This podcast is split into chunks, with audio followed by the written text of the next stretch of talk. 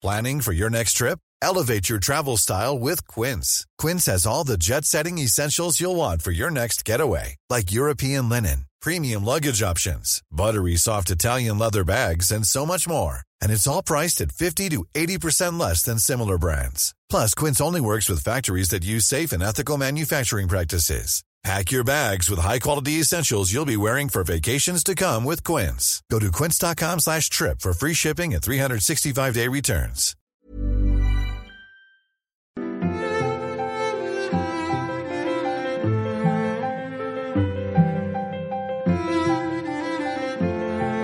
Muy buenas a todos y bienvenidos al segundo Veranexo de 2019. Soy Alejandro Pascual y hoy vamos a explorar un poco algunas de las cosas que me llamaron la atención en la Gamescom de este presente año y también vamos a hablar, vamos a hacer algunas reflexiones sobre el último videojuego de Remedy, Control. He podido terminarlo eh, justo para el embargo, justo para su lanzamiento y quería contaros algunas de las cosas que me ha suscitado este videojuego, quizá el más diferente de todos los que han creado los finlandeses. Vamos allá.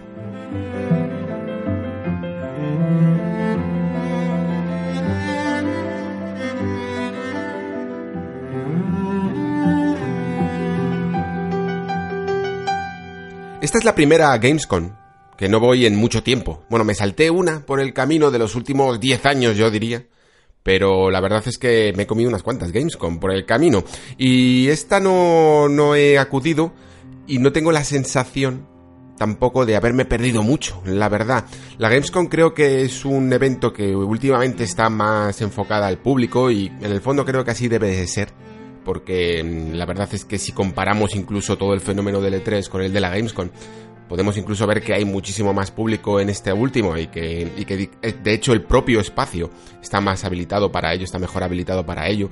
El Colmese es un, monstruo gigante, la verdad, conformado de, de distintos halls y tiene mucho más espacio y las distribuciones para el público y para las colas creo que están mucho mejor de lo que podrían estar en el E3. Eh, eso no significa que no deba haber a lo mejor para, para ser un buen punto de reunión en cuanto a prensa o en cuanto a anuncios, en cuanto a desarrolladores y tal, pero sí que quizá por esa cercanía ¿no? con, con el E3 y con la vorágine de anuncios que allí se forman, puede llegar a quedar un poco descafinados. Aún así, eh, siempre lo intentan y este año de hecho han contado con el famoso Geoff Keighley, ¿no? Para ese evento llamado Opening Night Live y que de alguna manera pues quizá tiene más sentido incluso verlo desde aquí, ¿no? Que que no hay nada que te pierdas si lo estás, si estás disfrutando la Gamescom desde Colonia. La cuestión es que, de nuevo, vemos que todos los contenidos o todos los anuncios se conforman más en un nuevo evento de streaming, ¿no?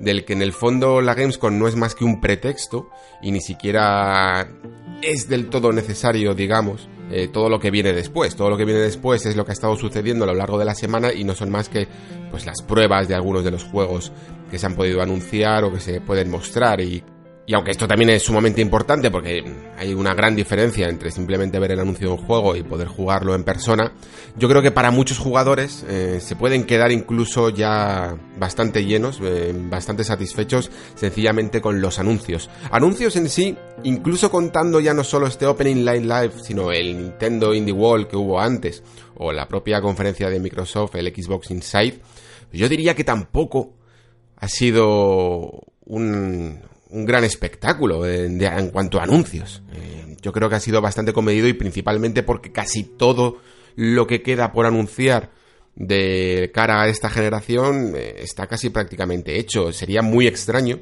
que algún anuncio, que alguna desarrolladora se quedara todavía así a estas alturas sin anunciar un juego que en teoría debería de salir como máximo antes de, de un año, antes de, bueno, más bien antes de noviembre de 2020 deberían de empezar a hacer quizá la, la campaña ya.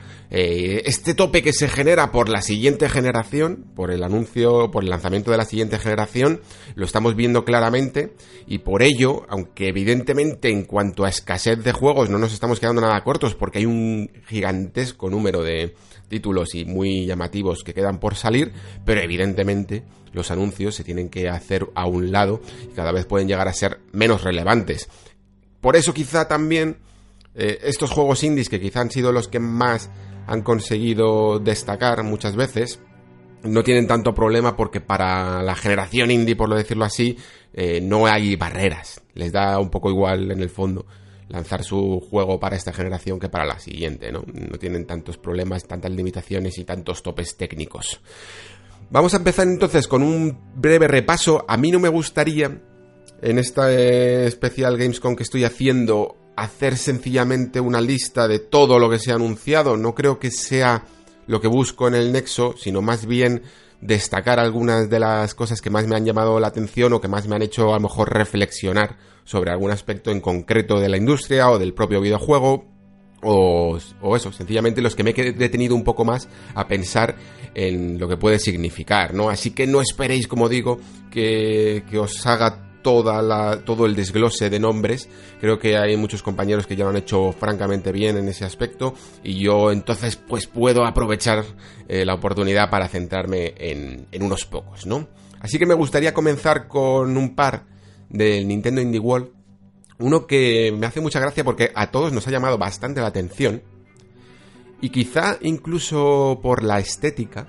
Eh, no debería, ¿no? Porque tiene una estética como muy parecida al propio Minecraft, un juego que, un, juego que en el fondo a los jugadores como más tradicionales, mm, incluso cuando estuvo más en boga, mm, ya lo veíamos bastante y ahora eh, prácticamente es inexistente, ¿no? Y sin embargo, con esa propia estética, eh, nos incita, mm, la verdad, a, esperar de él un buen juego, y es este The Tourist. Yo creo que del anuncio que fue un minuto, casi, casi dos, no sé si llegó a dos minutos en el tráiler, la verdad es que creo que fue un gran tráiler y la razón real por la que nos ha atraído tanto es sencillamente porque consigue transmitir algo que cada vez los jugadores creo que estamos buscando más, que es expandir la exploración, ¿vale? La exploración, lo que llamamos exploración en videojuegos, creo que es un concepto más viejo que, bueno, es tan viejo como los propios videojuegos, ¿no? Cada vez que entramos a una sala le podemos llamar ya a eso mismo exploración, ¿no? Y sin embargo, creo que es un concepto que se ha estudiado poco. Y el caso es que si os fijáis, en casi todas las generaciones ha habido como una norma, un género rey, un sistema que se ha querido explotar ¿no? al máximo de sus capacidades. Por ejemplo, esta generación yo diría que a medio camino entre el mundo abierto y modos de juego online, ¿no? Cómo conseguir, de hecho, nuevos sistemas de, de multijugador ha sido la joya de toda esta generación, ¿no? Creo que ha sido una de las cosas que más se han explotado estos mundos abiertos y sin embargo, más por mundo abierto como el concepto de un mapa gigante en el que tienes un montón de objetivos que por el propio sistema de exploración. Y juegos como The Tourist, de hecho, que parece casi una isla un poco relativamente pequeña, eh, con menos espacio, pueden llegar incluso a, a, inducir en un sistema de exploración mucho más llamativo. ¿Por qué? Porque creo que están eh, por fin los desarrolladores explorando la posibilidad de de lo que yo llamaría lo desconocido, ¿vale? La atracción por lo desconocido. En vez de darte un mapa completamente desglosado con un montón de iconos, que en el fondo tener un icono en un mapa básicamente te dice que es una zona segura, lo que están haciendo últimamente los juegos es dejarte descubrir las cosas por ti mismo e incluso enfrentarte a los a peligros desconocidos que no prevías que estuvieran allí. Eh, me puedo referir a juegos como prácticamente los que siempre decimos, como mm, The Legend of Zelda Breath of the Wild o, o el propio Subnautica, juegos en los que una vez que entras en una zona no sabes lo que va a pasar, no sabes lo que te puedes encontrar, o incluso algo que parece que promete también ese futuro de Death Stranding, ¿no? Yo creo que lo que nos ha llamado la atención realmente a un jugador relativamente tradicional, relativamente hardcore de un juego que puede que de primeras no sea tan de su gusto como es de Turis, es precisamente este concepto de la exploración. Y es precisamente este concepto de la exploración lo que creo que vamos a ver mmm, más, más en profundidad, más analizado, mucho mejor estudiado en la siguiente generación. Creo que va a haber juegos que den una cierta libertad de exploración al jugador, no solo en movimientos, no solo en extensión de mundo abierto, esto es lo que más o menos ha conseguido hasta el momento, sino que realmente van a saber jugar con el entorno, van a saber jugar con el espacio. Esto es algo que, que de hecho, por ejemplo, también ha hecho muy bien la saga Souls. ¿Por qué nos gustan tanto los Souls? Porque es que cada, cada vez que entramos en una sala nueva, sencillamente es que tenemos que estudiar toda la orografía de lo que puede ocurrir para evitar trampas, evitar enemigos y entender exactamente cómo es ese mapeado. También por la propia supresión del minimapa, que es un concepto muy interesante. El no tener minimapa obliga, por tanto, a crearlo en tu cabeza.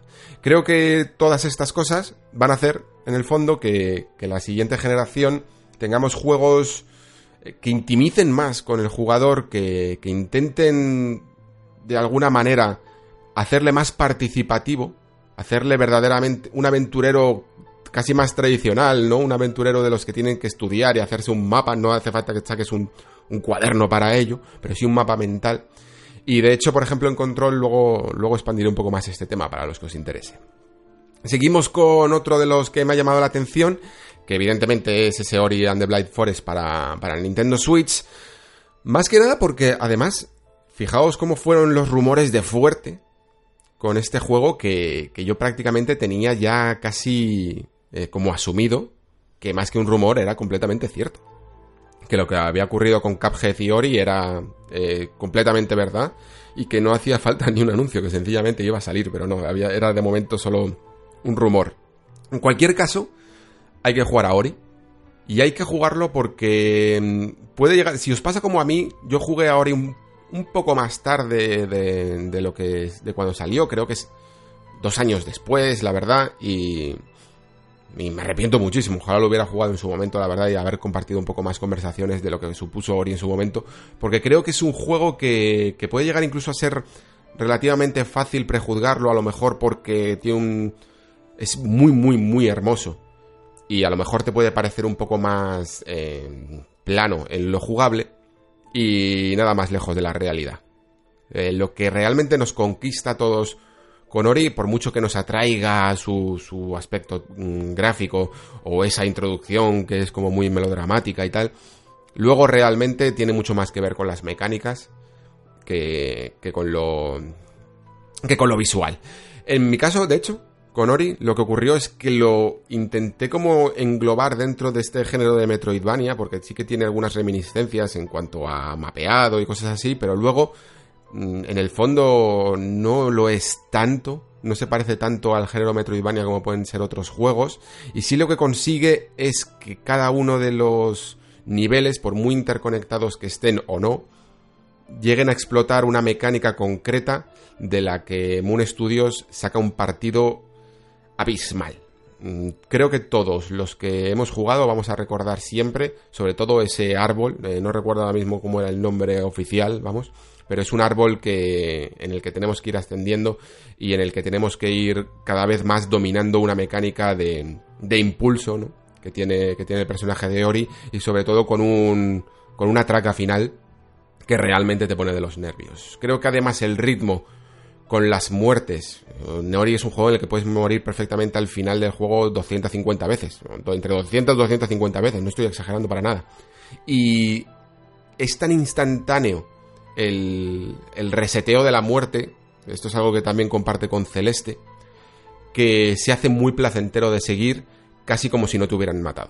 Es una cualidad muy buena para este tipo de juegos. Así que los que no hayáis podido jugar por cualquier razón, o lo hayáis obviado en su momento en Xbox y en PC, creo que tenéis que ir de cabeza, porque es muy difícil que a poco que te llame la atención los juegos 2D, no te vaya a gustar este Ori and the Blind Forest. No sé exactamente en la pantalla de Switch qué tal se podrá llegar a jugar, porque es un juego con colores relativamente saturados y con muchos efectos en pantalla, en algunos momentos en los que tienes que tener bastante atención a lo que está ocurriendo, o a dónde tienes que posar, o a dónde tienes que dirigirte, y en cuestión de, segundos, porque tienes normalmente presión.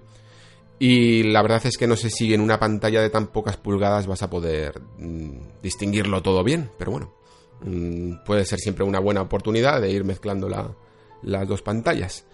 Seguimos ahora sí con eh, la conferencia de, Xbox, que también quiero destacar un par de cosas. Realmente creo que como, eh, como todos los Inside Xbox, la verdad es que no suelen ser muy destacados. Eh, puede haber alguno que puede ser un poco más llamativo que otro, pero en general es que creo que combina muy mal el ritmo, creo que añaden cosas que deberían de verdad de quitar, como por ejemplo lo de los colores de los mandos, que de una buena acción como es dar variedad a los jugadores en la personalización de sus mandos y tal, se ha convertido en una broma. Y de una broma se ha convertido en una broma pesada. Ocupar espacio para hablar de, mandos cuando debe de haber, pero, pero perfectamente más de 500 colores disponibles. Pues no creo que debas de consumir ni un segundo el hablar de colores. Eh, lo sacas después en tu en tu web o en donde quieras pero creo que la gente ya sabe que vas a estar todo el rato sacando colores, lo tienes suficientemente claro. Y, los que realmente disfruten de seguir adquiriendo muchos mandos o de ver toda la gama, pues podría ir a una web o a una tienda y, comprarlos, pero no, no desperdiciar minutos de, ninguna conferencia en ello. Querría destacar en el fondo Gears 5, evidentemente, y el Game Pass. Gears 5 en, en un sentido positivo y en uno negativo. El positivo quizá sería que, parece un Gears en toda regla en cuanto, sobre todo en cuanto a nivel de contenido, ¿no? Mm, cuando vas viendo, por mucho que lo sepas en la cabeza, por mucho que lo hayas leído, tal, cuando vas viendo cómo se acumulan todos los modos, cuando vas viendo los clásicos, eh, aparte del modo campaña, el modo horda, modo multijugador y, las, los nuevos que se están haciendo también para la ocasión, pues en el ves ese, ese producto completo que, que, si eres capaz de aprovecharlo todo, pues te va a gustar, evidentemente. O sea, vas a tener juego para rato. Eso me ha gustado mucho de, la franquicia siempre y me está gustando mucho que lo sigan expandiendo en Gears 5. Yo creo que, que porque, bueno, evidentemente no es una franquicia anual, pero que casi todas las entregas eh, siempre deberían de haber estado haciendo esto, ¿no? Añadiendo nuevos modos, casi como como uno de estos mm, Call of Duties que, va cada vez recogiendo todo lo aprendido del siguiente y añadiéndolo hasta que es un cúmulo de contenidos casi inabarcable. Esto lo podría hacer muy bien también Gears y con un estilo que en el fondo cada vez se ha, perdido más, como puede llegar a ser un multijugador en tercera persona tan, tan del estilo Gears, ¿no? Eh, cuando estábamos en la anterior generación, que parece que todos los juegos eran muy copia de Gears of War 5, o sea, perdón, de Gears of War, la verdad es que ahora mismo hay pocos que se le parezcan. Casi todos, de hecho, han ido pues a juegos en primera persona o a otros estilos completamente distintos de tercera.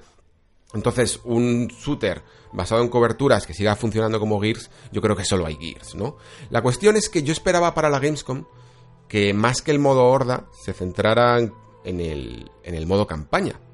Por una razón muy particular, y es que si os fijáis, eh, Gears 5, aunque tiene dos trailers de campaña, creo que no existe, yo diría que ni 30 segundos de metraje sin cortar, ni 30 ni a lo mejor 20, sin cortar del modo campaña. Es decir, nadie ha visto, y creo que no ha habido de momento todavía, no sé si lo habrá o si lo ha habido, pero no ha habido ningún viaje tampoco de prensa para poder eh, jugar algún capítulo de la campaña de este juego. No sabemos cómo va a ser. Intuimos que evidentemente los que, los que hemos jugado a Gears of War 4 intuimos que va a ser una continuación de lo que veíamos sobre todo al final de este videojuego. E intuimos que la protagonista es Kite absolutamente y que vamos a ver una especie de viaje personal, ¿no? Pero a nivel jugable no sabemos exactamente la cantidad de evolución que puede llegar a haber dentro de la franquicia. Y eso es algo que mm, te lo puedes tomar de dos maneras los que lo vean como que esto tiene que ser un Gears y realmente no tiene por qué evolucionar, pues probablemente encuentren en la campaña de Gears 5 un juego que les va a gustar. Pero los que ya echábamos de menos en Gears of War 4, que hubiera una evolución que, que no fuera tan continuista al menos como, como los anteriores juegos, que ya fueron unos cuantos, pues tengo la sensación, y espero equivocarme, de que este estilo de marketing tan obtuso a la hora de enseñar la campaña no lo están haciendo para después sorprendernos, que puede que, fue algo un poco lo que hizo en su momento el nuevo God of War, ¿no? God of War, mucha gente estaba mm, bastante frustrada precisamente porque no estaban viendo mucho del juego y estaban teniendo una idea puede que equivocada de lo que podía llegar a ser God of War, ¿no? En plan, oh, esto parece un The Last of Us, Mm, esto no va a tener mucha acción, eh, esto no va a ser muy brutal, no sé qué, cualquiera haciendo su, propia idea en su cabeza y luego el resultado fue pues que fue un juegazo, ¿no? Ojalá esto ocurra con Gears 5, pero lo cierto es que como no tenemos información al respecto, más allá de dos trailers muy centrados en las cinemáticas y poco en el estilo jugable, pues no sabemos si... Primero, no sabemos si va a evolucionar y como no sabemos si lo va a hacer, tampoco podemos ni siquiera debatir sobre si debe evolucionar Gears of War. Yo personalmente sí que creo que, que debería evolucionar. Que Gears 5 podría ser. Que Gears 4, digamos, fue un poco la toma. tomarle el pulso a la franquicia del nuevo estudio de Coalition. Pero sí que creo que Gears 5 debería, debería haber evolucionado. Debería evolucionar, vaya, cuando salga. Mm, lo, lo descubriremos dentro de poco. Pero su estilo de coberturas, yo por lo menos por lo que sí que he jugado y por lo que sí que hemos visto en sus modos de multijugador, todo es muy parecido a como siempre ha sido Gears, ¿no? Entonces, mm, me parecería muy extraño que si no lo han cambiado para el modo multijugador, lo cambiaran para el modo campaña. Y yo de verdad creo que Gears podría ser esa que tire del carro para llevar un shooter de coberturas a, un, a una nueva fase. No todo tiene por qué ser en plan eh, el estilo que, hace, por ejemplo, por ejemplo, que hace Sony con casi todas las franquicias. Lo que hace es que le, da le añade un punto muy melodramático a la historia, ¿no? Eh, y algunas pueden cambiar más o menos su estilo, su estilo jugable, pero lo que sí que cambian es la historia.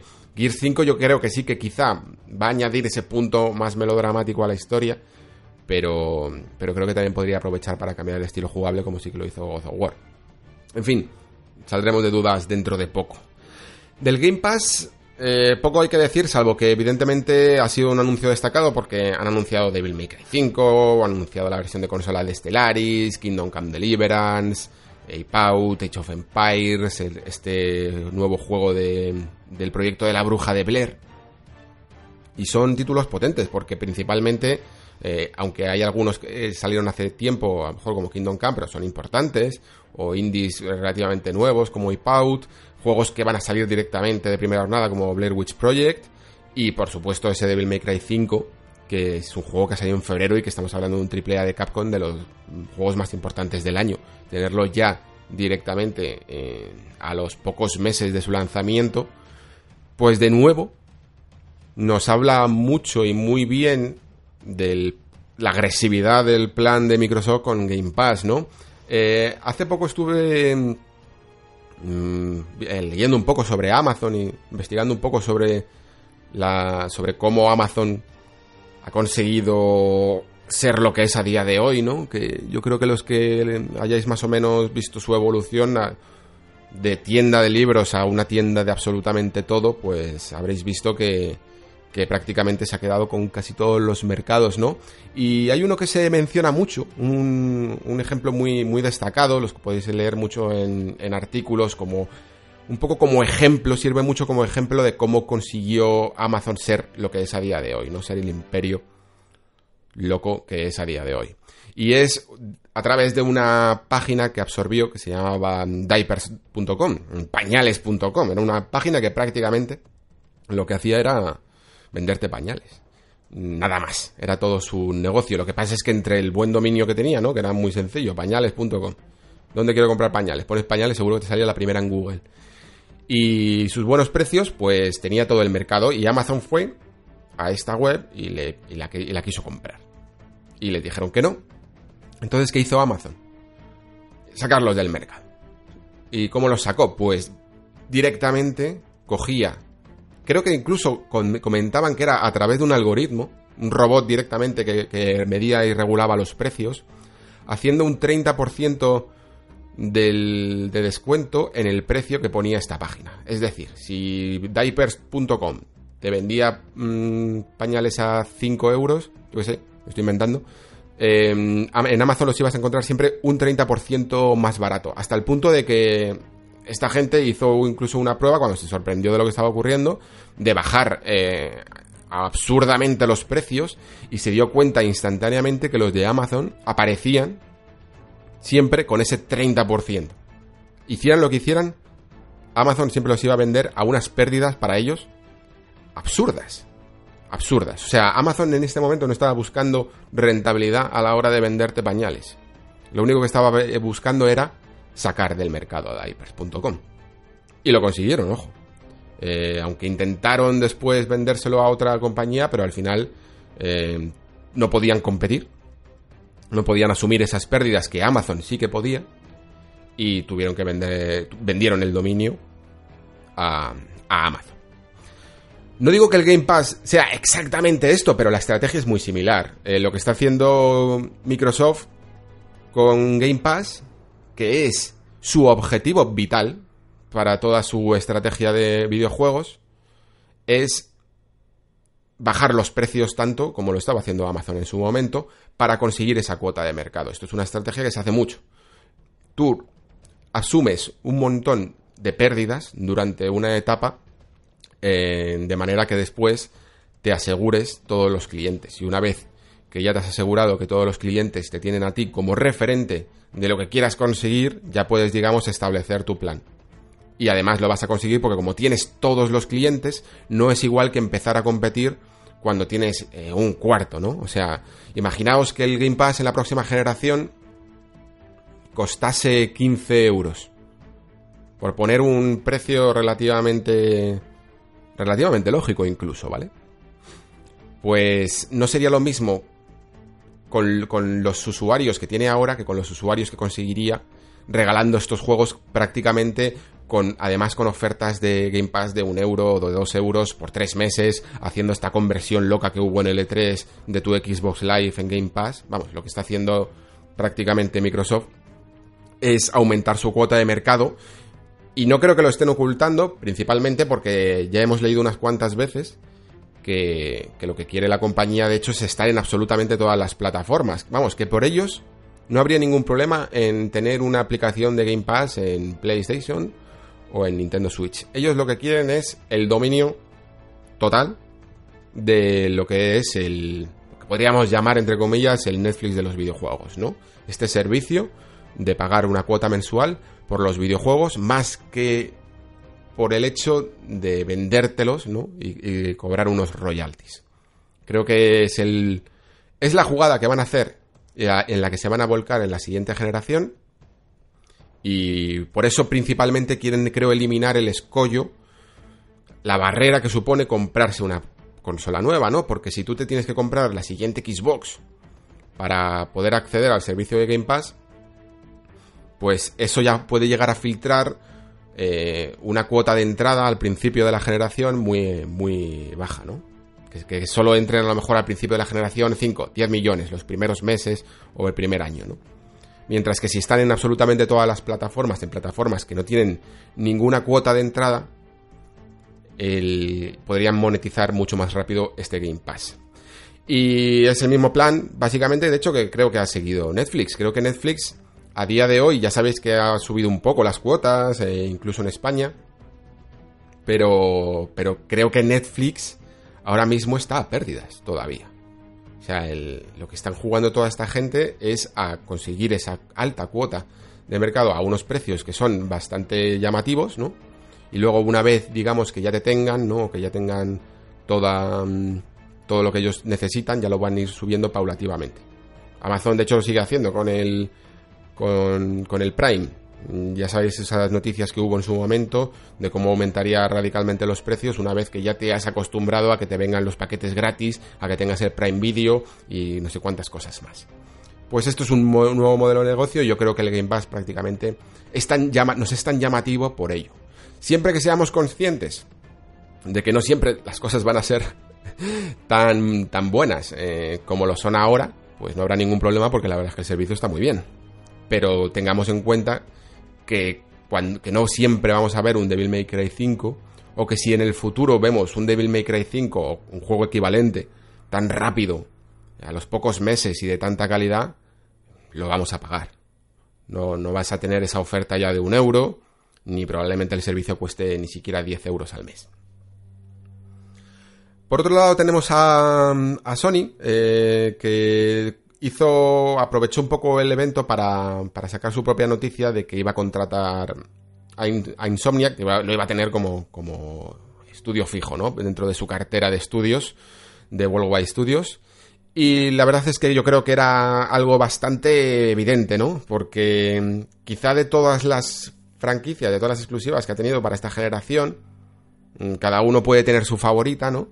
Pero sin duda Spider-Man pues ha sido la más ha sido de las que más ha vendido como exclusiva, que no, suelen, no suelen ser los juegos que más venden precisamente porque son exclusivos, pero Spider-Man creo que se alzó con 14 millones de unidades vendidas y eso es una barbaridad, pero una barbaridad absoluta, la verdad. Son cosas que suelen conseguir muy pocos juegos, eh, si acaso dentro de las exclusivas, por supuesto, los juegos de Nintendo. Y asegurarse, por supuesto, a Insomniac como gallina de los huevos de oro para poder hacer tanto Spider-Man como incluso a lo mejor estudio A y estudio B y seguir a lo mejor con Ratchet Clank o permitirles después hacer una franquicia propia o incluso no sé si podrían hacer algo más de superhéroes, la verdad, con todo lo que tienen de mm, con todo lo con todo lo codiciados que están ahora los héroes y protegidos con copyrights eh, la jugada que tuvo Spider-Man en su momento con Sony ya no sé si la, si la podría hacer con ningún otro más. Pero la cuestión es que yo creo que, aunque por la parte de Disney vemos todo lo que está ocurriendo con, la franquicia de Spider-Man, creo que por la parte de Marvel, que en su momento con Spider-Man dijo que quería confiar en un estudio importante para poder hacer un, un videojuego de superhéroes que realmente con calidad, creo que se ha demostrado. Ya sabéis que a mí Spider-Man no es el juego que es santo de mi devoción, pero admito que hay mucha gente que le gusta. Y de la misma manera creo que Insomnia ya es un partido seguro como para poder licenciar incluso otras franquicias.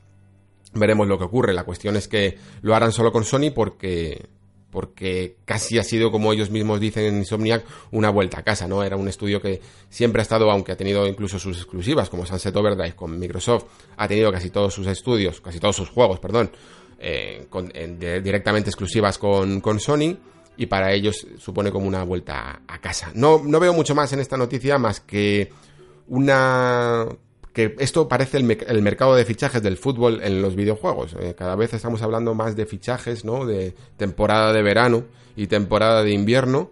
Eh, evidentemente no va a ser así todos los años, sino que se están preparando hoy fuerte para la siguiente generación, que va a ser mucho más movida que esta. Eso no me cabe ninguna duda. También quizá por parte de Sony, otra de las cosas que me ha llamado la atención ha sido que han hablado un poco casi avisando, pero la verdad es que nos ha generado mucha polémica de que algunos de sus juegos van a pueden llegar a ser multiplataforma. Lo que pasa es que todo cambia cuando a eso de sus juegos le añadimos la coletilla de online, ¿no? Es decir, parece que Sony va a tener una serie de juegos propios, ¿no? Creados por sus estudios, volcados completamente en el modo online y parece que lo que ha detectado Sony es que no es suficiente, que las bases de una plataforma en exclusiva para que un juego online prospere no son suficientes con solo una plataforma y, de alguna manera serían mucho más eficientes con creándolos al menos en un entorno multiplataforma. No sé si lo no sé si lo compartirían con todas las consolas que hay en el mercado o al menos se están refiriendo a, PC, evidentemente, que sería lo mucho más sencillo, ¿no? PC muchas veces para esto siempre es el comodín de todas las consolas. La cuestión es que evidentemente han dejado claro que los, los juegos más exclusivos clásicos de su compañía, en plan eh, juegos tradicionales eh, dedicados al, a un jugador, narrativos, etcétera, son están blindados, son intocables y esos nunca van a, pasar a, ninguna otra mm, plataforma, pero que en cuestiones de online sí que puede ocurrir. Quizá, de hecho, es una cosa que ya llevaban pensando mucho tiempo. Lo que pasa es que como tenían también esta ideología de, de ser completamente y herméticamente cerrados ante la posibilidad de compartir Mm, usuarios o, plataformas, juego cruzado, ¿no? En, terreno online, pues no lo podían hacer. Pero ya que digamos que la presión mediática les ha forzado, la presión también de los estudios, les ha forzado a generar este juego cruzado, pues han dicho, bueno, pues al menos que podemos sacar de esto. Y lo que pueden sacar de esto es crear una serie de juegos online que se puedan nutrir de los usuarios, de la cuota de usuarios de otras plataformas, básicamente. Bueno, esto como nota un poco al pie, Dentro de la de, este evento que, hizo Geoff Keighley, eh, destacaría quizá ese guild que es el nuevo juego de, de, Tequila, y que tiene buena pinta. Mm, tampoco he visto nada, nada realmente innovador. No es que sea ese juego, pues como hemos hablado antes de The Tourist, que parece que quiere hacer un concepto innovador, pero sí que creo que tiene un, un cúmulo de ideas que bien llevadas podrían estar bien. Y además, bueno, pues cuando algún juego particularmente ya desde su lanzamiento, desde su campaña de, marketing, empieza diciéndote explícitamente los temas que quiere tocar, en este caso el bullying, pues a mí me interesa, eh, principalmente porque creo que, que últimamente esto es una, no sé si es un concepto que algún día me gustaría explorar un poco más, profundizar un poco más para ver también si vosotros estáis de acuerdo, es que este año por lo menos este año, hemos tenido pocos juegos reflexivos, pocos juegos que realmente hagan un poco de, que profundicen un poco en la condición humana. La verdad es que no sé, ha, habido este juego, este año, un montón de juegos buenísimos, ¿eh? Eso no lo discuto, pero que, mm, me ha faltado un poco de, de, de, juegos que intenten ir más allá, ¿no? Y por eso quizá eh, me llama la atención este guild que, en el que vamos a controlar a una chica que parece que todas las, todos sus miedos provocados quizá por su etapa en el colegio eh, se convierten en manifestaciones de monstruos en la vida real. Es casi una forma literal, ¿no? De, enfrentarte a tus monstruos internos. Y aunque es un concepto interesante, mmm, tengo quizá un poco de miedo porque ya os hablé de, ese juego que, no, es que trajera directamente al Nexo, fue quizá más colateralmente, ¿no?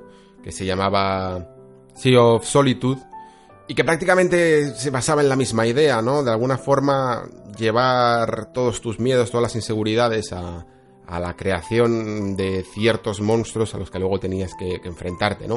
Eh, espero que la verdad que Tequila lo, lo haga mucho mejor que este juego porque creo que, aunque la idea es como muy llamativa, ¿no? Esto de enfrentarte a los monstruos. Creo que de alguna manera los videojuegos siempre utilizan estas excusas, ¿no? De lo sobrenatural para, poder crear mecánicas o para poder crear imágenes espectaculares y, ojalá también haya partes en las que se trate el bullying como lo que es realmente, ¿no? Sin tener que escudarse o esconderse mm, detrás de la piel de un monstruo. Muchas veces sencillamente con, con verlo tal cual es podemos entender lo monstruoso que es de por sí. Luego, aparte de ello, también he traído Guild porque evidentemente es una exclusiva de Stadia, es una de las que. uno de los juegos, uno de los estudios que más se está compenetrando con el mensaje, con la filosofía de Stadia. Y yo casi mm, querría decir que aunque probablemente a mí me sirva de excusa para probar la plataforma, para ver un poco qué tal eh, funciona su concepto de streaming y tal, y poder eh, tener una excusa para probarlo en distintos dispositivos y ver si, fuera, si sería una opción viable más allá de lo mal que comunican el mensaje. Sí que creo que los que os interese este título y nos interese en absoluto Stadia, nos tendréis que preocupar mucho porque a mí me huele a una exclusiva temporal al máximo. Eh, las pocas noticias que he podido recopilar sobre ello parece que siempre hay una cierta ambigüedad a la hora de, Tequila de hablar de este tema. Como que no quieren decirlo, quieren decir que están muy compenetrados con Stadia, pero a la hora de la verdad no quieren decir concretamente que son una exclusiva de Stadia o que no van a salir después en otras plataformas. No creo que vaya a ser como, por ejemplo, yo que sé, como por ejemplo lo que ocurrió en su momento con, los juegos de Oculus, que se quedaron simplemente como exclusivas de Oculus en muchos casos, ¿no? Creo que es un título que, que después de, un año o, o lo que ellos consideren, va a salir en todas las plataformas. Vamos, estoy plenamente convencido porque creo que es que sería muy descabellado es que sencillamente te quedaras con, los ingresos que vas a conseguir de esta plataforma, más el dinero que te haya dado el propio Google por ser una exclusiva de esta plataforma. creo que al final, creo que el alma de todo el desarrollador lo que quiere, más allá del dinero, que evidentemente está muy bien y que siempre decimos que el dinero es lo importante y tal, en estas cosas y que todo el mundo se fija en el dinero, creo que cualquier desarrollador te diría que lo que quiere es que su juego sea jugado por el máximo número de personas, ¿vale? Al final los desarrolladores son personas creativas y lo que quieren es hacerte llegar un mensaje y cuanto más puedan expandir el mensaje, mucho mejor para ellos, ¿no? Y creo que la exclusividad de una, una estrategia comercial al final no se va a interferir en estos, en estos deseos, más allá de, asegurarse pues un poco el desarrollo, porque probablemente con lo que les haya pagado Google Stadia en, exclusividad que vayan a tener en la anual o lo que sea, ya han cubierto de sobra el desarrollo del videojuego. Entonces, pues no es normal, esto también es aplicable, por supuesto, a todo lo que está ocurriendo con la Epic Store eh, y sus exclusividades. Es algo que al final estás consiguiendo las dos cosas. Estás consiguiendo asegurarte una rentabilidad en base a un dinero mm, que viene sin a cero ventas y luego encima puedes vender tu videojuego más tarde. Con lo cual, creo que es un win-win siempre para, para el estudio y entiendo perfectamente que ocurran estas cosas, sobre todo con, con los riesgos ¿no? que se corren a la hora de crear un videojuego. Seguimos con el anuncio de Need for Speed Heat, que como ya dije en el anterior veranexo, pues es un juego del que no me esperaba, la verdad, mucho, por lo menos en cuanto a su anuncio, mm, principalmente porque no parecía que fuera a cumplir esa premisa que por lo general suelen salir los Need for Speed, que es intentar darle una vuelta de tuerca a la franquicia, intentar aportar algo al mundo de la conducción. Esta vez directamente ya se puede ver desde antes de, poner las manos en el mando que este Need for Speed Hit, más que intentar innovar o encontrar su identidad, como decía en el anterior programa, de la franquicia, para que tenga sentido en los tiempos que corren, pues prácticamente lo que ha hecho es crear una especie de conglomerado de algunas de las ideas que ha ido barajando la franquicia durante los últimos años. La verdad es que me parece una actitud un tanto conservadora para lo que necesitaría ahora mismo la, marca. Ya, ya si la vas a quemar o si puede ser una de las últimas oportunidades, eh, uno de los últimos cartuchos, al menos en la generación, para esta franquicia, yo creo que se tendrían que haber vuelto un poco locos. Confirmamos, eso sí, que, que sigue Cos Games mm, dentro de lo que es el desarrollo de esta franquicia, que era algo que era casi evidente solo con ver alguna, un poco cómo se movían los coches, un poco las cámaras, los planos que se utilizaban. La verdad es que es muy del estilo de Ghost Games. Sigo pensando que para mí este estudio, casi que el mejor juego que ha conseguido fue ese Rivals, que fue de, ese Need for Speed que fue intergeneracional, que tenía bastantes buenas ideas y un, y un escenario muy llamativo, la verdad. Aquí lo que han hecho básicamente es casi reducir esas ideas, o al menos entremezclarlas, y entremezclarlas también. Entremezclarlas en el sentido de que cogen esa parte nocturna de Need for Speed para todo lo que tenga que ver con, con las carreras ilegales, con, con esas persecuciones con la policía, y le intentan mezclar con un mundo en el que por el día se permiten esas carreras, eh, no hay policía ni hay la destrucción, digamos, que, no, te, no hace que te persigan. Y tienen unos circuitos un tanto cerrados. Entonces quiere un poco compaginar esas dos vertientes de, tipo de carreras de conducción prefijadas en circuitos eh, y vueltas mm, cerradas con un aspecto un poco más de quizá de mundo abierto o de mm, atravesar la ciudad en una carrera ilegal por la noche. Pero es que honestamente no me parece que sean suficientes alicientes como para poder esperar algo más de esta franquicia. La verdad, no sé, lo siento si estoy pecando un poco demasiado pesimista desde el principio antes de que muestre, pero yo creo que se ha mostrado bastante metraje y no hay nada que realmente destaque mucho, incluso las... Para cómo son los avances en general dentro del periodismo de los videojuegos, ya han sido mis compañeros bastante pesimistas. No creáis que soy el único y muchos, incluso habiéndolos probado in situ en la Gamescom. Y normalmente cuando ocurre eso ya desde los avances, pues no, no es como para esperar mucho. Puede cambiar, puede haberse guardado algunas bajo la manga. Pero lo dudo principalmente, y haciendo aquí el juego de palabras, porque esta vez no hay cartas. Y eso es algo que, que además es de agradecer, porque como dije con el anterior payback, una de las peores cosas que tenía este videojuego era esa esa maldita ese maldito interés de Electronic Arts por perturbar todos sus videojuegos e intentar monetizarlos eh, por encima de sus posibilidades. Creó en su momento una especie de marcha atrás en muchos de sus juegos. Uno de ellos afectados fue este Payback, que si bien desmonetizó, digámoslo así, casi todas sus mecánicas, en el sentido de que ya no podías pagar con dinero real por ellas. Aún así, esas propias mecánicas, que son igual de perturbadoras que la propia, el propio hecho de pagar, de, de los micropagos en sí, estaban en el juego y era imposible avanzar cómodamente en él.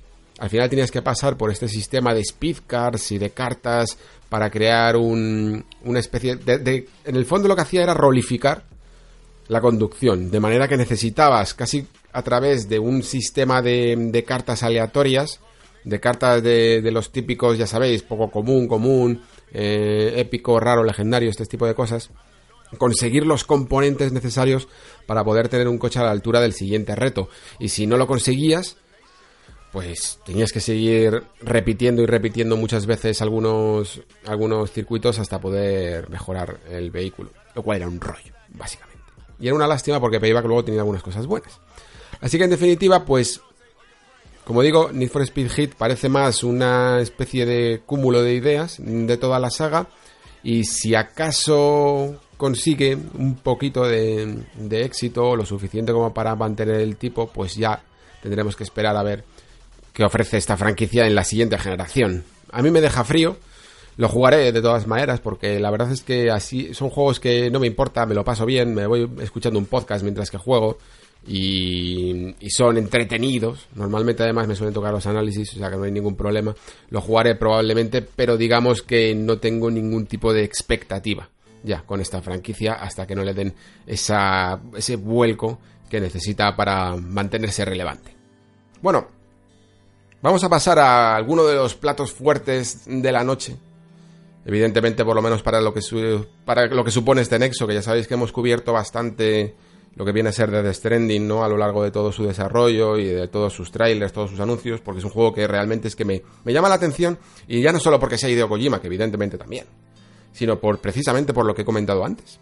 Porque creo que este año, por lo menos este año, estoy echando de menos juegos reflexivos Juegos que intenten ir más allá. Después, cuando quiera hacer mis, mis artículos estos, como el que os hice la semana pasada del totalitarismo de Metal Gear, pues es que no tendré material si no salen juegos que intenten abordar la condición humana más allá de simplemente mecánicas y diversión. Entonces, Death Stranding, pues tengo muchas esperanzas en él. No os voy a engañar. La verdad es que lo que he visto en, este, en esta Gamescom ha sido bastante interesante, principalmente porque hemos podido ver las dos partes, las dos caras del asunto y bien, yo creo que bastante bien desglosadas. Quizá la del gameplay hay algunos que no lo compartáis, pero yo creo que hay mucho más, más señales de la que parece de cómo se va a jugar a Death Stranding en ese gameplay de lo que de lo que puede aparentar cuando ves a Norman Reedus pues mear, ¿no? Y de repente sale una seta o, caerse por un acantilado, ¿no? Eh, pero la cuestión es que yo siempre he defendido, algunos me tacháis de loco y, sinceramente espero que no, porque creo que, es exactamente lo que espero de Death Stranding, que este juego va más allá de, de lo que viene a ser un mundo abierto tradicional de misiones, ¿vale?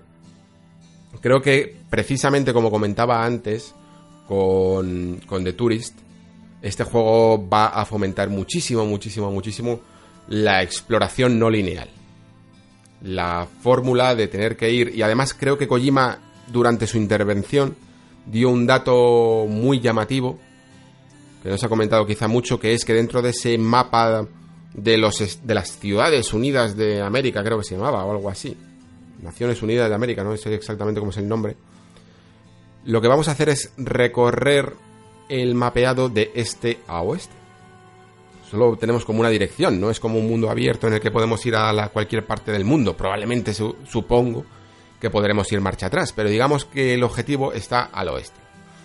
Y de la misma manera que Breath of the Wild era un juego que, que te decía una misión principal tan, tan poco específica y tan poco desglosada como es derrota a Ganon, ¿no? Y luego tú vivías un montón de aventuras así, pues Death Stranding va a ir de lo mismo. Creo que cosas como lo de cuando hemos visto mear a Norman Reedus, en el fondo pueden llegar a ser puramente anecdóticas, por mucho que luego Kojima diga que es que si meamos todos en el mismo sitio ocurrirá algo, ¿vale? Pues creo que van a ser pequeños detallitos esas anécdotas que hace Kojima de en cuestión de de la conexión ¿no? entre varios entre muchos jugadores de, qué, pasa si, si nos apoyamos a hacer haciendo algo en, en un mismo sitio ya creo que os lo comenté ya que, en el fondo el mensaje que tenía Phantom Pain a la hora de desactivar todas las bombas nucleares entre todos es un poco yo creo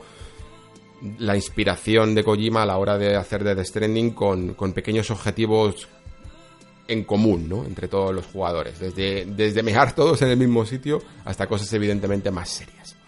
Y sin embargo, aunque parecía que no ocurría nada en el gameplay, yo lo vi bastante claro a la hora de, de que todo lo que tengamos, todos los eh, objetos que tengamos con nosotros en ese momento, que como veis son muy físicos, porque cuando tiene, de todas las cajitas que tiene a la espalda, cuando usa la escalera Mm, desaparece la cajita de la espalda de la escalera y la pone ahí, em, creo que es la clave de este juego. Y la gran pregunta, la gran pregunta que yo le haría en este momento en cuanto a jugabilidad a Kojima es si esa escalera se puede recoger.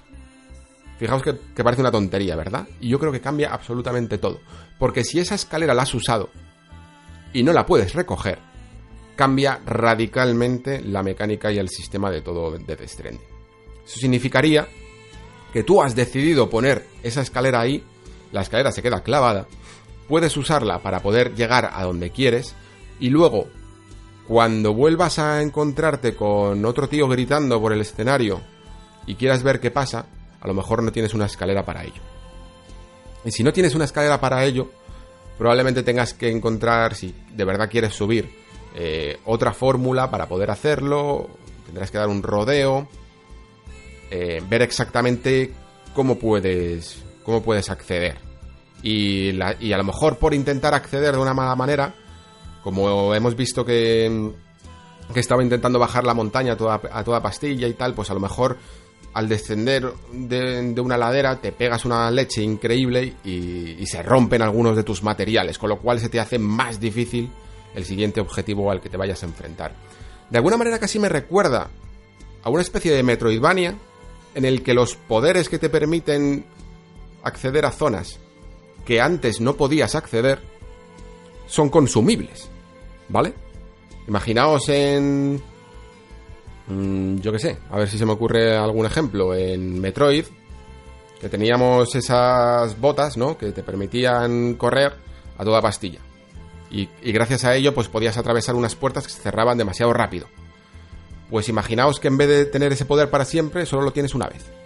Entonces tienes que volver a explorar todo el escenario para volver a conseguir eh, esas botas, ¿no? En este caso que estamos hablando, para poder acceder a otra parte que también tiene puertas que se cierran muy rápido. Pues en el caso de Death Stranding, en el caso de que hubiera backtracking, probablemente tendrías que ir marcando puntos, eh, cuidar muy bien de tu equipamiento y, ver un poco cómo, los recursos que tienes limitados eh, te ayudan o te ponen las cosas más difíciles.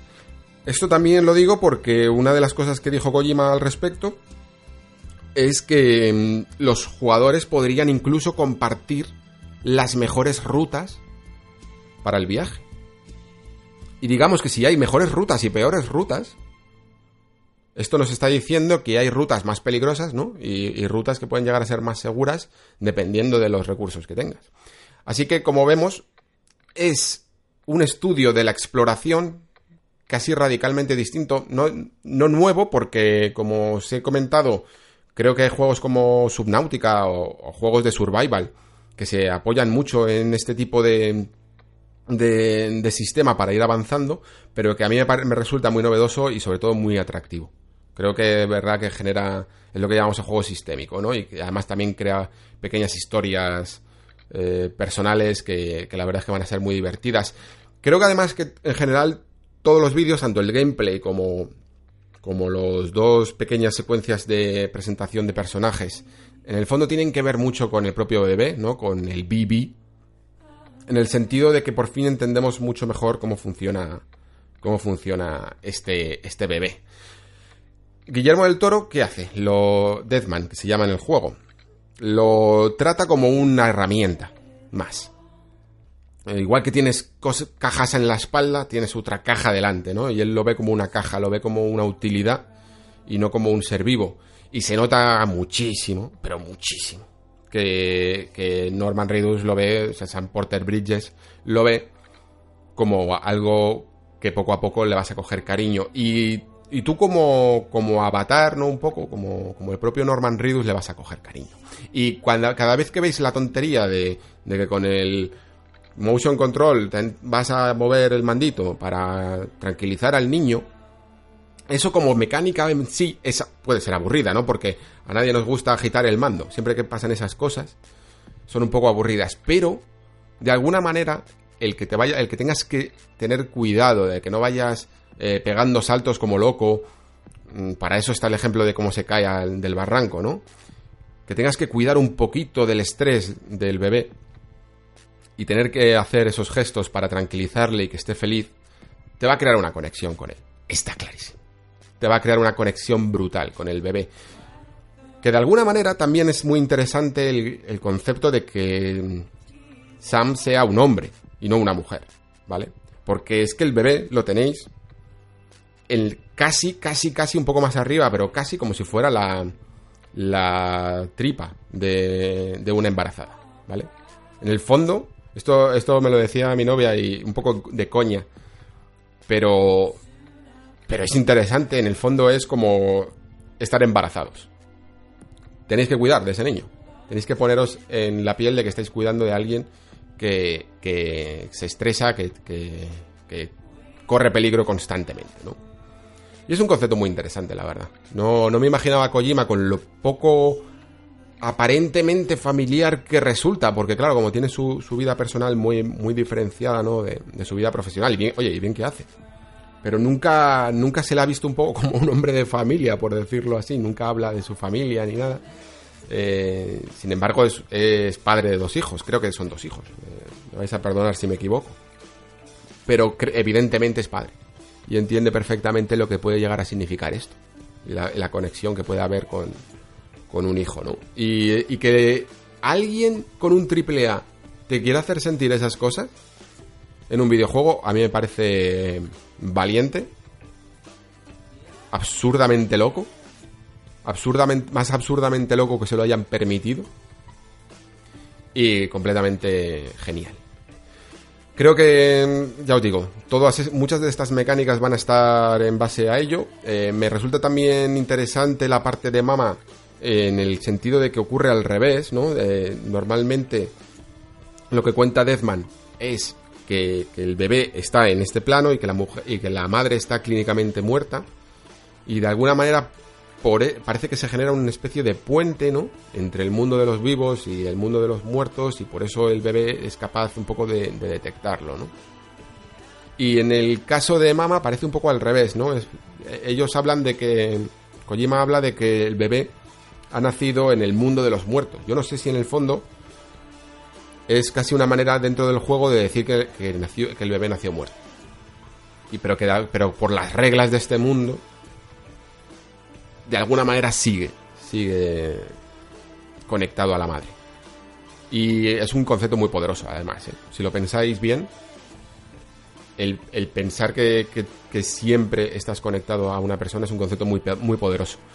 Siempre y cuando, claro, porque mamá dice que no se puede mover de donde está, para no perder esa conexión. O sea, que también es una historia que va a ser relativamente trágica, yo me aventuraría a decir. En resumen, que Death Stranding creo que tiene muy buena pinta, que adoro que cada vez que se ve un poco de su gameplay o, o, cualquier cosa relativamente a sus mecánicas y a sus sistemas no tenga nada que ver con un arma. Me hacía mucha gracia como como en el fondo Joff le decía, pero, pero puedes llevar un arma en la presentación y, es como que sí, ya lo hemos visto que puedes llevar un arma.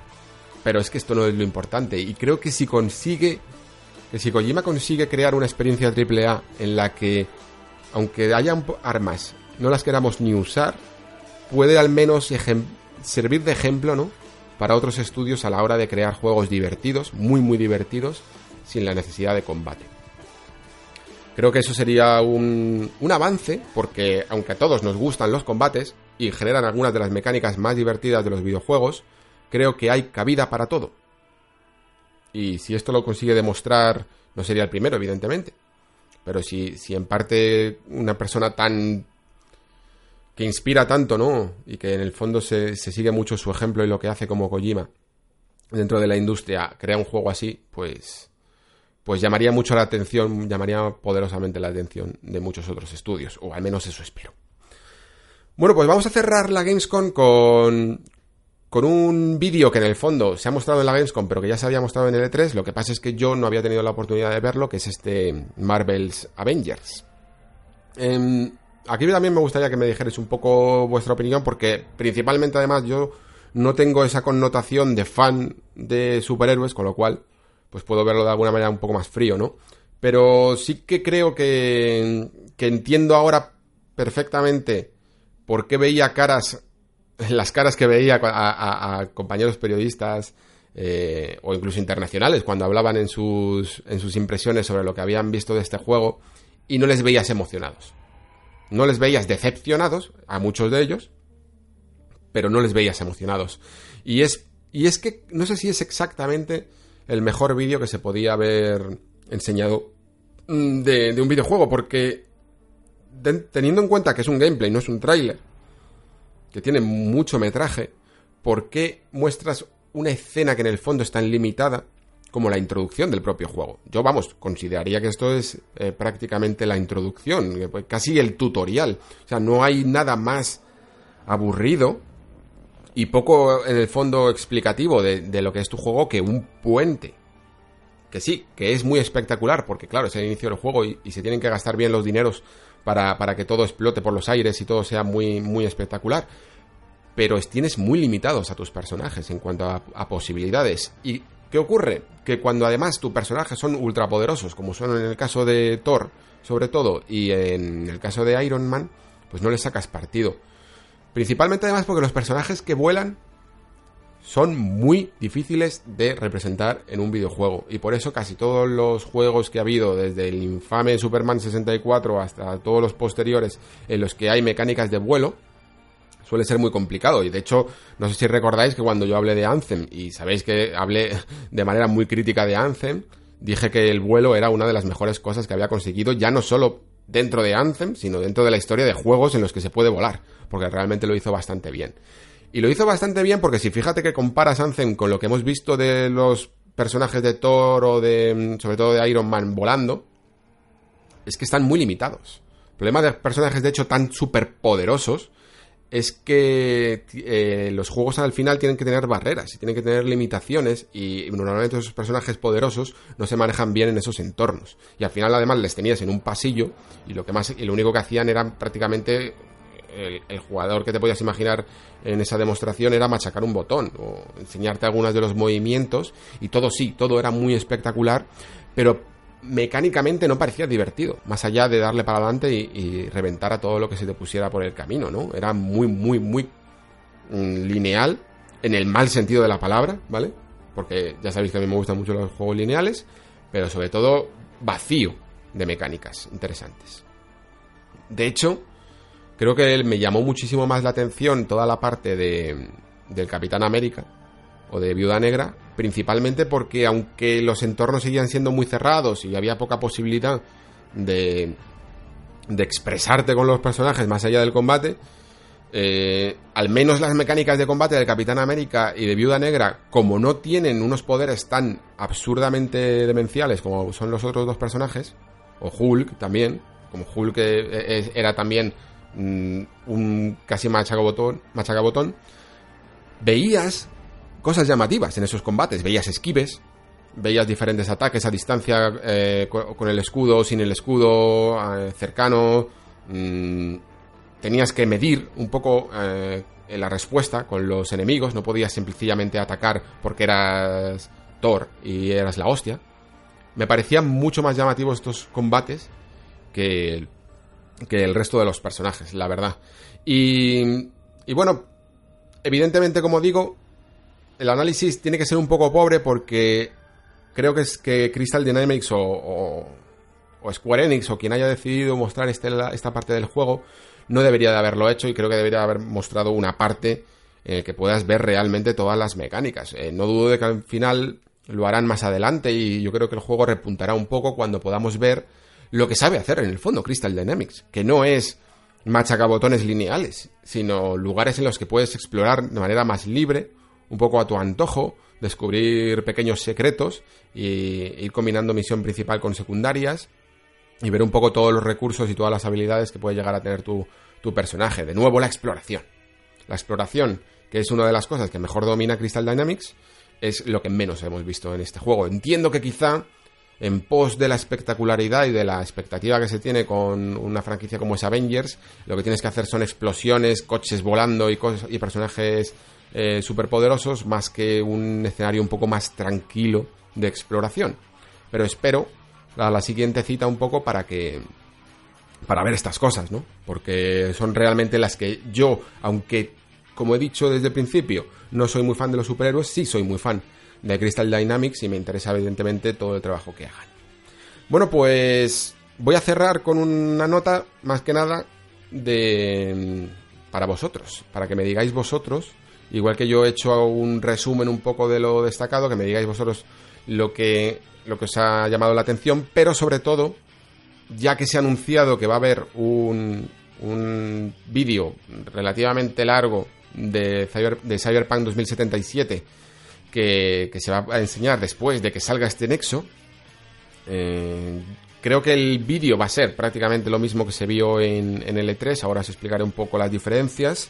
Pues me gustaría que seáis vosotros los que hagáis el análisis, la reflexión más bien, de, de, este Cyberpunk 2077, lo pongáis en los comentarios y entonces en el próximo Nexo ya lo, lo vamos debatiendo entre todos, ¿no? Lo que creo que vais a ver es lo que se vio en el E3 exactamente lo mismo, pero no lo mismo que vimos nosotros. Es decir, en el E3 había dos partes. Una que es el stand en el que podía entrar el público y la prensa también, que había un montón de colas, y que se mostraba una demostración de 15, un vídeo de 15-20 minutos. Y luego estaba el que vimos nosotros, que era un vídeo de prácticamente 50 minutos, ¿vale? El vídeo de 15-20 minutos es un resumen del, del de 50. Digamos que son todos los, los típicos paseos ¿no? que se hacen entre misión de ir a algún personaje, ir a otro y tal, se lo van a ahorrar probablemente, los van a resumir mucho y os van a enseñar mucho más partes del combate o cosas así. No sé exactamente porque yo no he visto esta versión, solo he visto la larga, pero estoy seguro de que va a ser eso, principalmente además porque también el tráiler que se ha liberado un poco durante estos días, eh, todo el metraje también va de esto. Y no creo que que CD Projekt tenga ahora mismo ganas de enseñar cosas nuevas. Yo creo que básicamente va a ser esto. Así que ya me diréis vosotros eh, lo que pensáis sobre ello y yo en base a lo que ya vi de metraje ampliado, pues a lo mejor pues puedo complementar algunas dudas o, cosas que, que visteis ahí en este vídeo, ¿vale? Lo dejamos ahí y pasamos ahora a una reflexión sobre el último videojuego de Remedy, Control.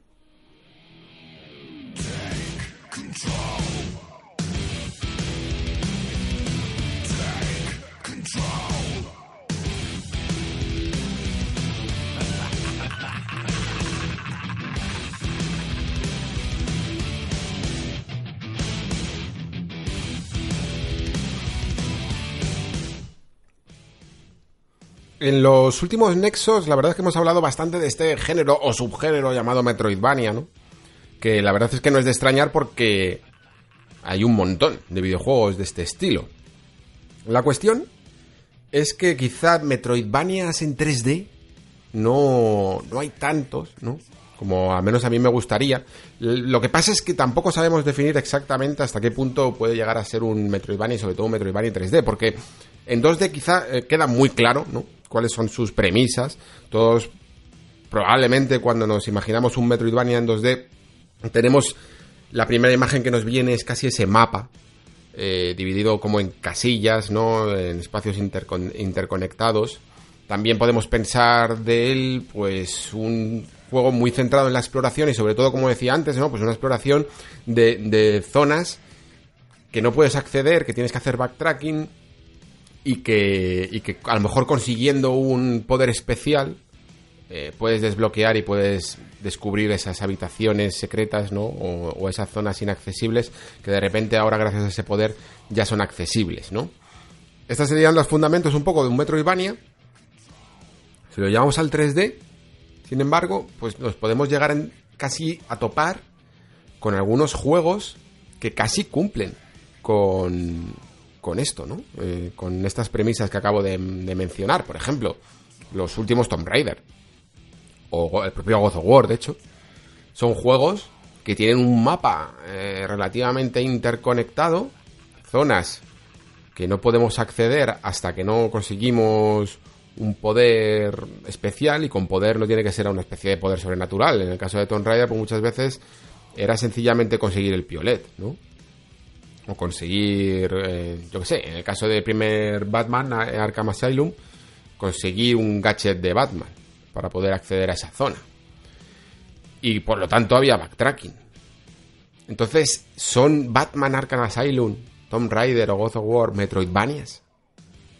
Y probablemente rápidamente penséis que no lo son. O sea, que aunque cumplen todo esto, no tienen nada que ver, ¿no? Por eso creo que quizá eh, la esencia más clara que define un Metroidvania es que son laberintos. Lo que siempre decía, lo que decía cuando hablamos de, de ese Bloodstain, ¿no? Son juegos laberínticos, son juegos que realmente por mucho que tengas un mapa, puedes llegar a perderte porque los, escenarios eh, son relativamente iguales, eh, algunas zonas son de difícil acceso, no están puestas para que, para que las veas claramente, sino que realmente lo que quieren es ocultarse, para que tengas que explorar 100% el mapeado.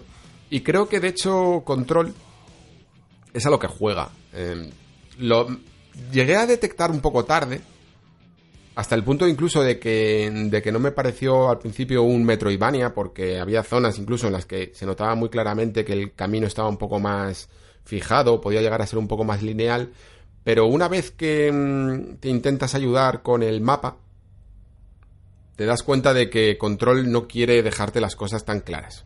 Quizá los escenarios en 3D, como son evidentemente más difíciles de elaborar, eh, más, más complejos en, en su medida, que un juego 2D, pues no pueden, no pueden hacerte este laberinto de una forma tan expandida como lo puede hacer un juego 2D. Y por ello creo que Control ha querido aquí eh, suprimir una de las cosas fundamentales de un Metroidvania, que es el mapa.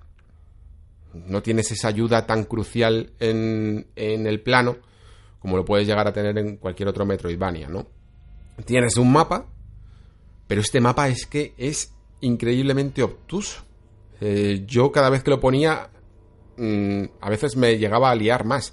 Te marcaba más o menos la zona en la que estabas, te marcaba más o menos la zona a la que deberías dirigirte, pero como era un mapa en blanco y negro, en dos dimensiones, sin ningún tipo de, profundidad, no distinguía alturas, eh, podía llegar incluso a liar más de lo que ayudaba, ¿no?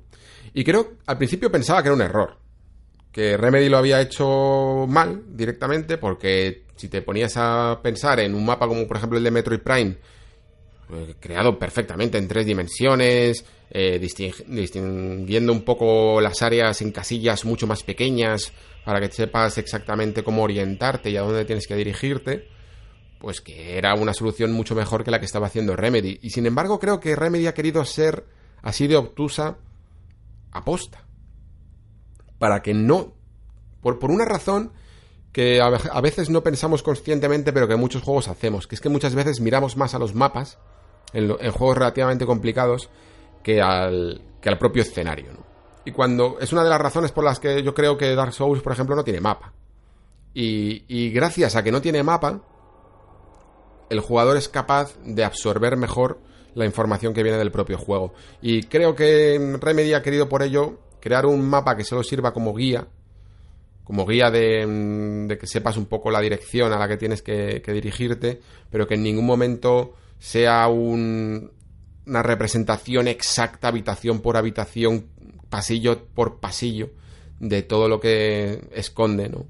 Para no ser tan claro. Y esto produce, pues, sensaciones encontradas, principalmente porque hay veces que está muy bien porque ayuda a centrarte en lo que estás jugando, de manera incluso que, casi tienes que fijarte mucho en los carteles de, del propio, de los propios pasillos que te dicen, pues por aquí se va a la sala del conserje, por aquí se va a, a las bombas de refrigeración, por aquí se va a las bombas de energía. Y te tienes que ir fijando en las flechitas, como si estuvieras en el metro o en un hospital o, en un edificio gigantesco gubernamental, en el que normalmente no tienes mapa, ¿no? Y gracias a, ello, a no tirar tanto de mapa, un juego con un claro componente de exploración, pues creo que se beneficia y logra que al final te quedes tú con un mapa mental mucho más eficiente que el que te ofrece que el que te ofrece Remedy. En eso lo hace muy bien. Luego en otras cosas, pues evidentemente al ser tan obtuso puede llegar a frustrar en el sentido de que en algunos momentos eh, es tan poco claro cuál es el objetivo a cumplir o qué tienes que hacer o dónde tienes que ir que te pones a dar más vueltas de las necesarias, ¿no? Y yo creo que hay muchos jugadores que eso les va a sacar de sus casillas, pero completamente. Más allá de, cómo orientarte, que, que, eso está bien, creo que hay veces que cuando te marca un objetivo como, como es tan poco claro, como no lo encuentres, pues puedes perfectamente perder una hora en el camino, en el proceso, y volverte un poco loco, la verdad.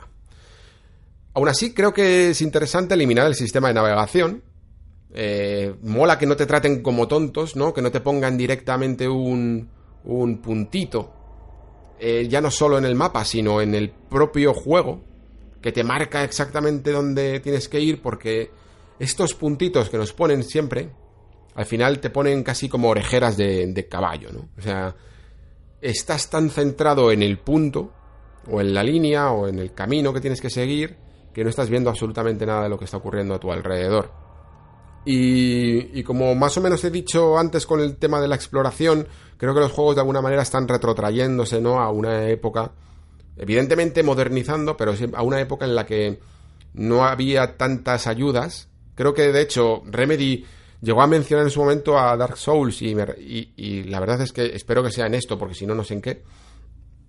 En el sentido de que eliminar de nuevo las ayudas al jugador, en el fondo, hacen que los jugadores nos comprometamos más con lo que estamos jugando. Las ayudas muchas veces son casi como, como una especie de, de comida basura para los videojuegos, ¿no? Nos ponen las cosas tan fáciles que no nos hacen pensar. Y al no hacernos pensar, nos ponen en una actitud demasiado relajada y casi, casi no prestamos atención a lo que está ocurriendo. Las cosas suceden, nos estamos pasando relativamente bien, ¿sabes?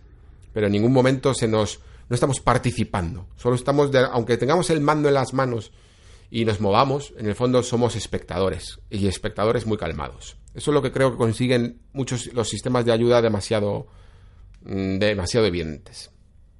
Hay que tirar de nuevo a, poner un poco más de reto al jugador y que ese reto no sea solo en un combate más difícil o en quitarte la vida. El reto es encontrar también tu propio camino, ¿no? Eh, por eso de nuevo decía que el componente de la exploración va a ser muy revisitado en, los próximos años, a mi entender.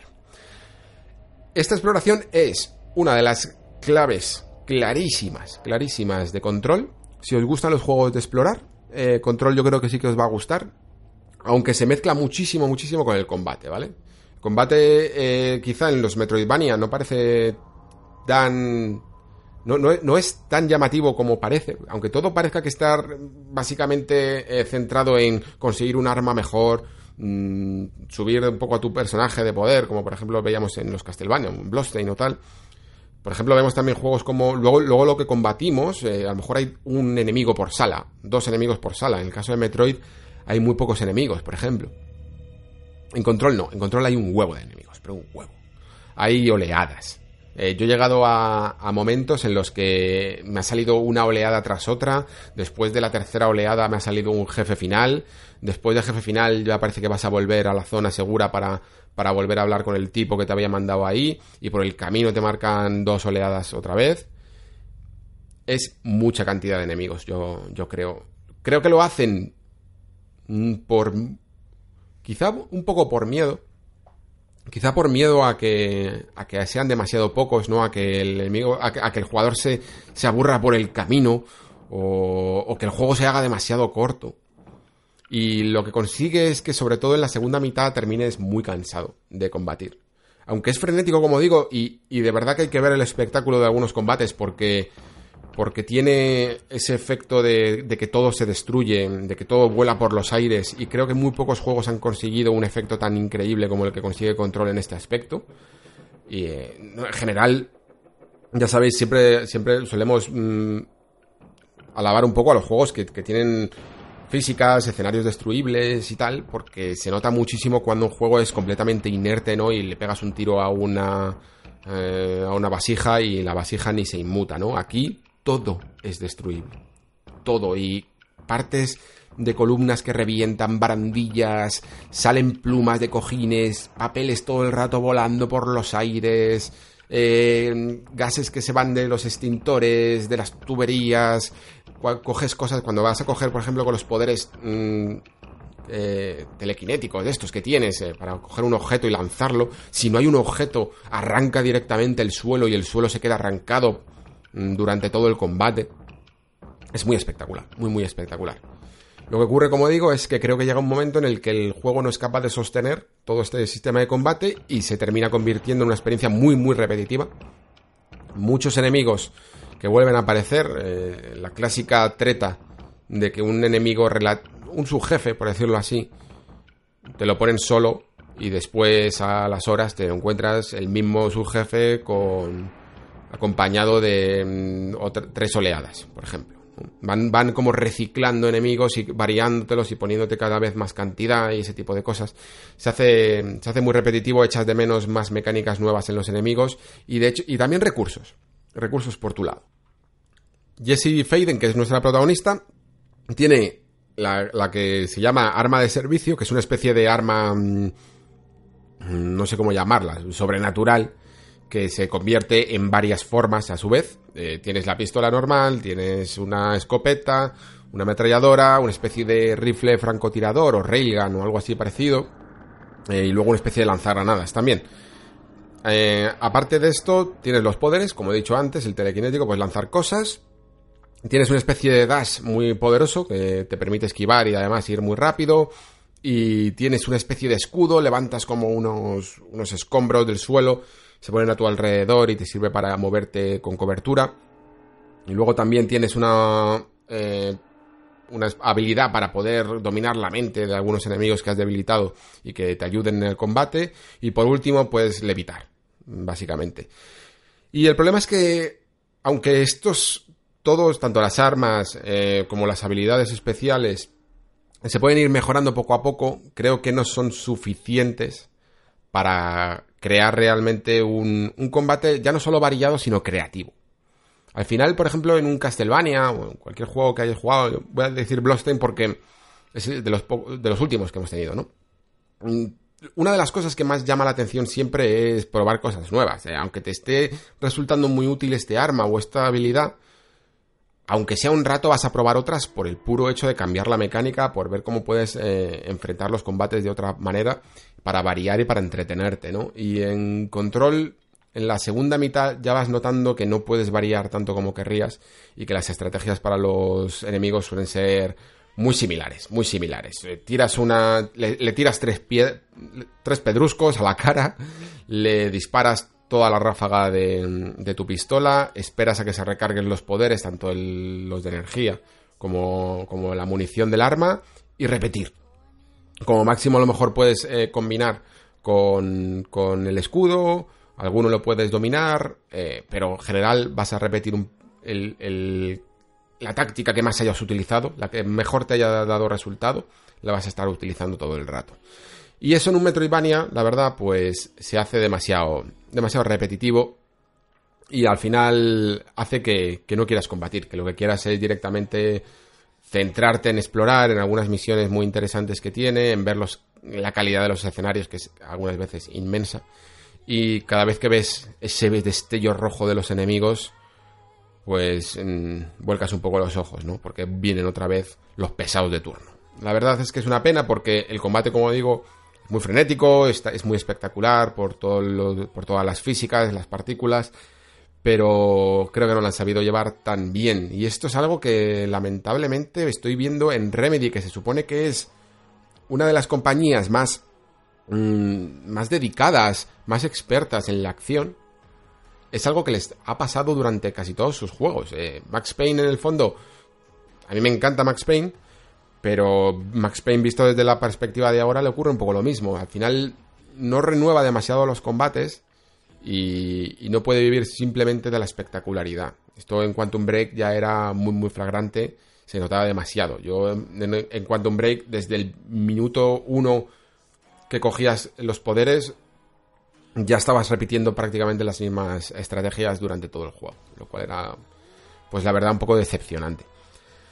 En cuanto a la historia, creo que hay también sentimientos encontrados, porque es que Sam Lake tiene una manera de escribir muy particular y a mí no sé si me gusta. La verdad es que la última, la última vez que jugué, bastante reciente Alan Wake, la primera vez ya me había dejado una buena sensación, pero no, no convencido del todo y esta segunda vez me convenció mucho menos. Es que, que Sam Lake tiene una gran imaginación. Creo que sabe escribir bien, pero creo que no sabe estructurar nada bien. Creo que no sabe hacer que, le acompañes durante toda la aventura con interés sin perderte por el camino. Termina siempre siendo bastante ambiguo en algunas, en algunas explicaciones, porque tiene esa máxima que, explicaba además el propio Alan Wake en, la introducción del juego, ¿no? Basado en, en Stephen King, ¿no? Esa, esa frase de de la explicación es la antítesis de la lírica del miedo. Creo que la he conseguido reproducir literalmente. Básicamente lo que viene a decir es que en, el misterio, en, en el... En, no solo en el terror, sino en todo el evento sobrenatural, hay una parte que tienes que dejar sin explicar, porque ahí está la belleza, ¿no? Y la esencia del género. El no explicar el explicar demasiado em, puede llegar a romper, ¿no? La, la magia. y bueno, yo qué sé, eh, si, nos metiéramos, por ejemplo, en el debate sobre si te ha gustado Perdidos, la serie de Perdidos o no, en el fondo estamos hablando de lo mismo. Eh, Perdidos era una serie que, que nos gustaba mucho porque precisamente ese misterio, que no dejaba nunca de ser misterio, Leftovers ocurre lo mismo, en general todos los, todas las obras de, de Lindelof siguen también este patrón, o las propias de JJ Abrams, ¿no? Con lo de la caja, el misterio de la caja, es más grande que lo que hay dentro.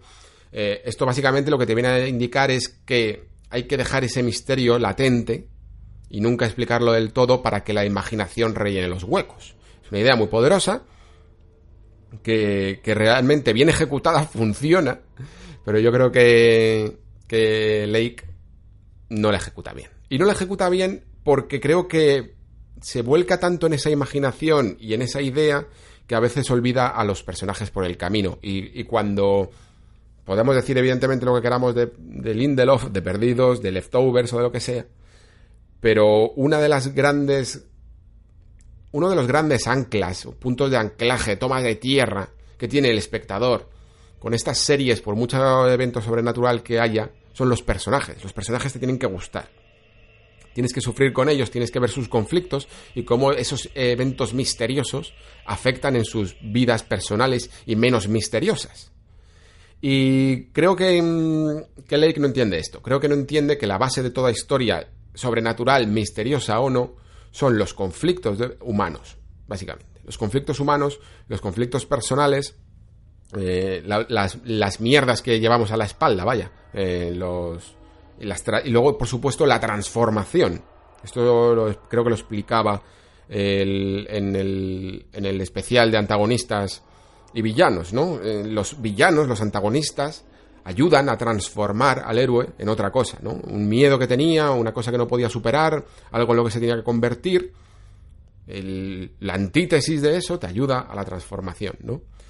Y esto que son estructuras básicas, que no es que me lo esté inventando yo, ni, ni que ni que sea un conocimiento cabalístico hermético. Eh, es algo que puedes coger cualquier libro y leerlo me sorprende mucho que no, quiero centrarlo todo en la figura de Sam Lake, porque esto sucede en la figura de muchos guionistas de videojuegos, se, se olvida, se olvida. Y además, lo, notas particularmente porque siempre que ves un buen juego, uno de esos que recuerdas, cumple perfectamente lo que acabo de decir. Los personajes, independientemente de si es eh, Nathan Drake saltando y viviendo aventuras, eh, el que sea.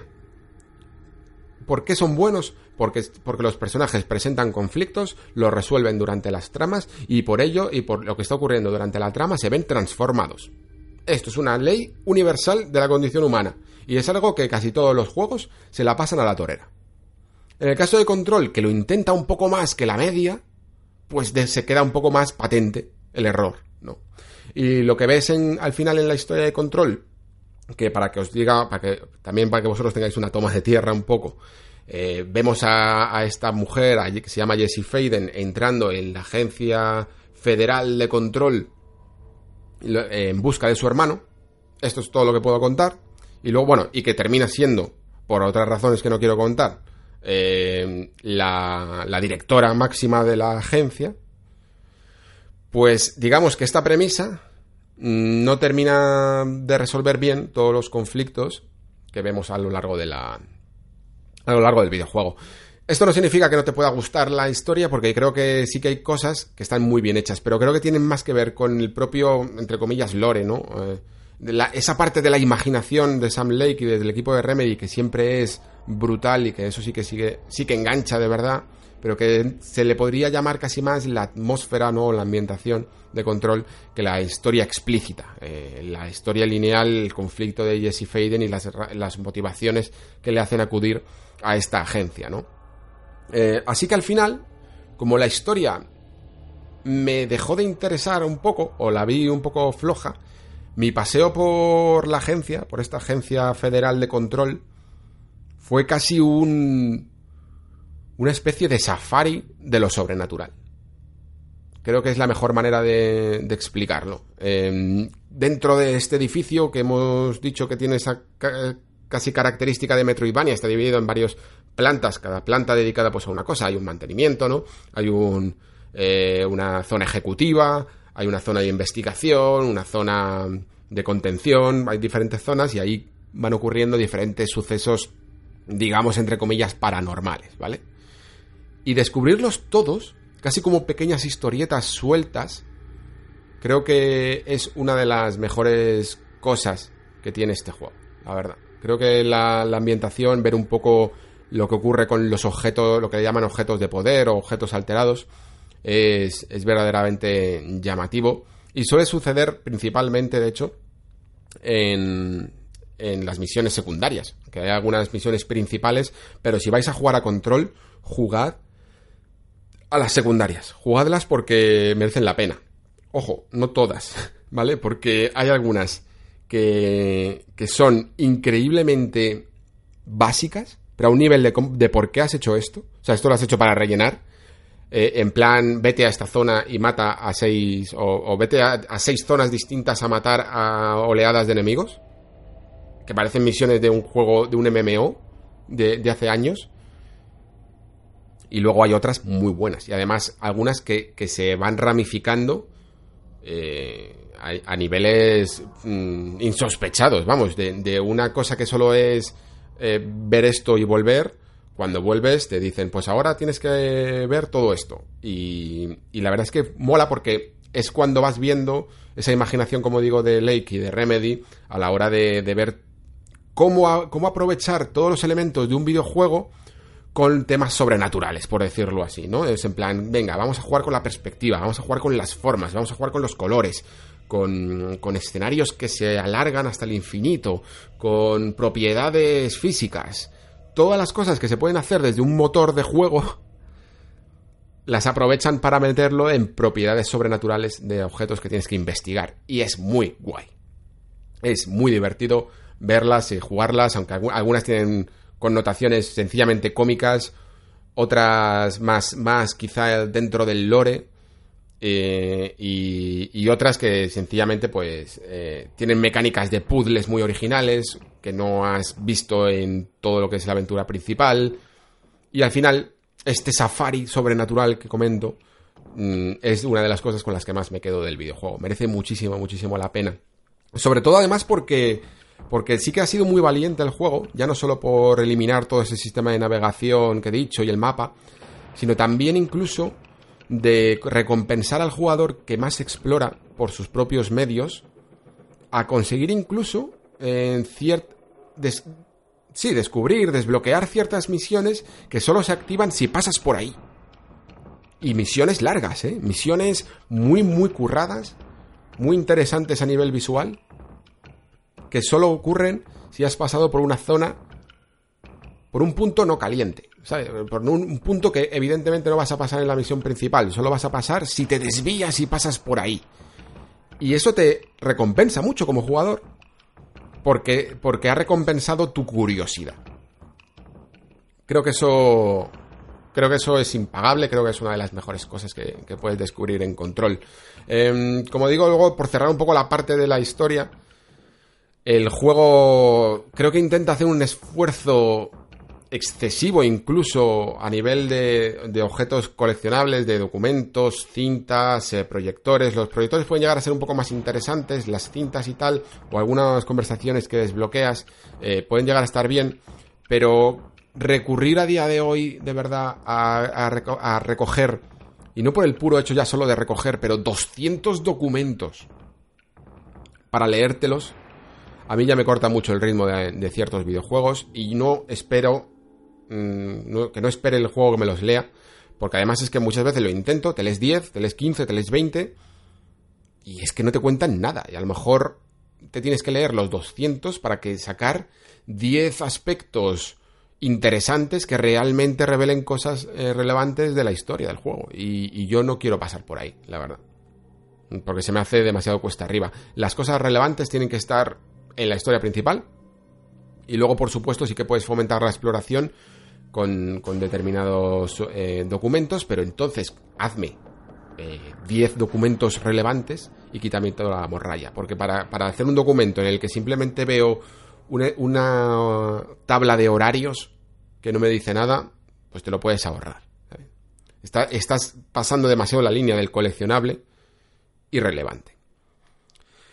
Y no quiero terminar sin destacar de nuevo lo que viene a ser mm, la construcción de todos los escenarios, la imaginería que hay en Remedy y la belleza de algunos de, las zonas del juego. Hay unas partes que se llaman eh, umbrales y que, mm, digamos, como que conectan lo más lógico con lo más ilógico, ¿no? Con las zonas más surrealistas, más oníricas. Es el, el punto donde casi, casi atraviesas a los sueños, ¿no? Por decirlo así. Y, y es donde todo deja de tener sentido y Remedy desbloquea toda su imaginación en construir algunos de los escenarios que vais os vais a hacer daño en el dedo de tanto hacer fotos. Porque son increíblemente bonitos eh, y merece la pena, merece la pena verlos todos. Merece la pena pasar por allí eh, y, simplemente dejar, dejarse disfrutar por, por, el espectáculo que hay, aunque no ocurra nada. Aunque no ocurra nada, porque son realmente, realmente mágicos. Eso es una de las mejores cosas que tiene el juego. Así que como veis, eh, hay aspectos claramente muy, muy positivos, claramente, mm, yo diría, por lo menos en mi opinión, por supuesto, eh, negativos, como pueden ser el combate, como puede ser una pequeña frustración en la, en la mm, exploración o como puede ser eh, una historia que, que, no creo que esté a la altura, por lo menos la historia explícita, y que son, aspectos importantes, vale, vaya, que no son, no son pequeñas cosas. A ello además se le suma que por lo menos yo la versión que he jugado, que es la Xbox One X, ojo, el juego iba eh, en algunos momentos francamente mal, por ejemplo, cada vez que Jesse se teletransportaba de los puntos de control, la tasa de frames se tiraba por un puente. O sea, era increíblemente flagrante. El momento simplemente de sacar el mapa, que es, como he dicho, es una especie de imagen superpuesta en 2D. Se caía también la tasa de frames a lo bestia. Y quizá, aunque esto lo genera simplemente un aspecto mm, poco, poco estético, ¿no? La verdad pero puede que no sea tan relevante para la, jugabilidad, pero sí que es verdad que también en algunos combates, vale, se ha puesto mucho esfuerzo en las físicas y, se, se, nota, pero a veces arrastra en que hay algunos combates que pegan unos tirones de, escándalo. No es la mejor presentación, eh, yo recomendaría, si tenéis la oportunidad, de que jugarais en PC. La verdad, yo creo que en PC debería de, de, rascar mucho menos, pero me ha sorprendido la verdad que en One X, como mínimo, no existiera una opción para, para dejar el juego a 1080p y que y aunque no y aunque la tasa de frame se quedara en 30 pero que fuera completamente estable. No sé qué ha ocurrido ahí la verdad. No sé si en algunos parches en el futuro se podrá se podrá solucionar. Otro aspecto que nos toca personalmente en España es el doblaje ya lo sabéis lo habéis visto os habéis reído yo también y es así es que no hay más o sea el trabajo que se ha hecho de doblaje deja de verdad... Es que nos, retrotrae a los peores momentos, a, los momentos más vergonzosos de la historia del doblaje en este país. No sé qué ha ocurrido, entiendo, bueno, sé que, sé ha ocurrido. Eh, lo que ha ocurrido es eh, a poco presupuesto, estoy, estoy segurísimo de ello. Eh, pero yo diría que, que fijaos, siempre que, demandamos estas cosas y nos dicen que no hay dinero para ello, nos quejamos mucho no nos damos cuenta de lo que puede ocurrir cuando con poco dinero se intenta. Y esto es lo que ocurre, ¿vale? Lo que ocurre es que al final lo vais a poner todos en inglés porque si os va a sacar demasiado de la, de la historia el doblaje en español, yo creo. A lo mejor alguno es capaz de soportarlo, pero yo de verdad que no puedo. Me parece que tiene algunos, eh, algunos actores... no voy a decir que son poco profesionales, ¿vale? Pero al menos en este trabajo en sí, en concreto, parecen un poco amateur. A nivel de que tienen ese tono de cualquiera que no somos actores tenemos cuando intentamos interpretar una frase, que nos sale como demasiado teatral o demasiado mal expresada, porque no tenemos el tono armonioso que se tiene que tener a la hora de, entender a un, a un personaje y, y, de, y de expresar una frase de ficción. No lo tenemos. Y esto se nota, es que se nota constantemente en control. Luego entiendo que hay personajes, pues por ejemplo como el conserje, que, es de otra cultura, muy extraña, con frases directamente extranjeras y que puede ser muy complicado en pillarle el punto, ¿vale? Pero es que estamos hablando de que desde la propia protagonista, desde la actriz que, que interpreta a Jessie Faden, es que ya falla. Entonces yo os recomendaría que lo probarais. Vais a notar la mayoría de vosotros una incipiente vergüenza ajena y probablemente lo cambiaréis al inglés. Oye, si, si sois capaces de, de soportarlo, pues decídmelo y, yo qué sé, eh, decidme las razones de por qué. Eh, bueno, en fin, esto es una nota al pie. A mí me gustaría decir que en general yo en las críticas, por mucho que pueda llegar a criticar aspectos como, como el doblaje, o como el precio de los videojuegos, que, son, pueden llegar a ser, o la, la propia traducción incluso de los mismos, en texto, pues son puntos evidentemente importantes, pero en general yo en las reflexiones que hago y en las críticas que hago, nunca, nunca lo tomo en cuenta, ¿vale? Porque para mí una obra es un producto, digamos, universal, atemporal, y lo intento tratar como tal, ¿vale? Mm, de esa manera la variable del precio no la puedo poner encima de la mesa porque porque si yo hiciera una crítica de control dentro de tres años, tendría que ser la misma crítica independientemente del precio, ¿vale? O si yo hiciera una crítica de control en Estados Unidos eh, o en Rusia, mm, daría igual el doblaje, ¿vale? Esa es mi manera de enfocar la crítica, para que os hagáis una idea. Pero bueno, en conclusión, como veis, eh, claroscuros, hay cosas muy buenas, cosas muy malas, y de nuevo vosotros a través del filtro de, del precio o de las ganas o de vuestros propios gustos, pues podréis, eh, tendréis que decidir cuándo o si os hacéis con, con, este juego. Yo creo que merece la pena porque es, es una obra muy interesante que tiene, tiene aspectos que a mí me han hecho reflexionar mucho sobre, sobre a dónde va la industria, sobre a dónde va Remedy. Eh, creo que además es una de sus obras más valientes, que han tenido que hacer incluso con, muy pocos recursos. Hay otra, hay otra cosa que se me estaba olvidando, que es la casi total ausencia de cinemáticas a lo largo de toda la obra, que es algo que en Remedy em, es casi un oxímoron, ¿no? Porque Remedy son cinemáticas, Remedy es cine, ¿no? Y aquí lo que han hecho sobre todo es intentar entender más el lenguaje del videojuego en sí y además casi obligados porque se nota que Control es un juego que se ha hecho infinitamente con menor presupuesto de lo que pudo llegar a ser Quantum Break. Y demuestra, por tanto, que la calidad de los juegos muchas veces no está supeditada al presupuesto. Ni a, los recursos que tengas en tu haber, sino que muchas de las decisiones más comprometidas de un videojuego se pueden solucionar con simple y pura creatividad.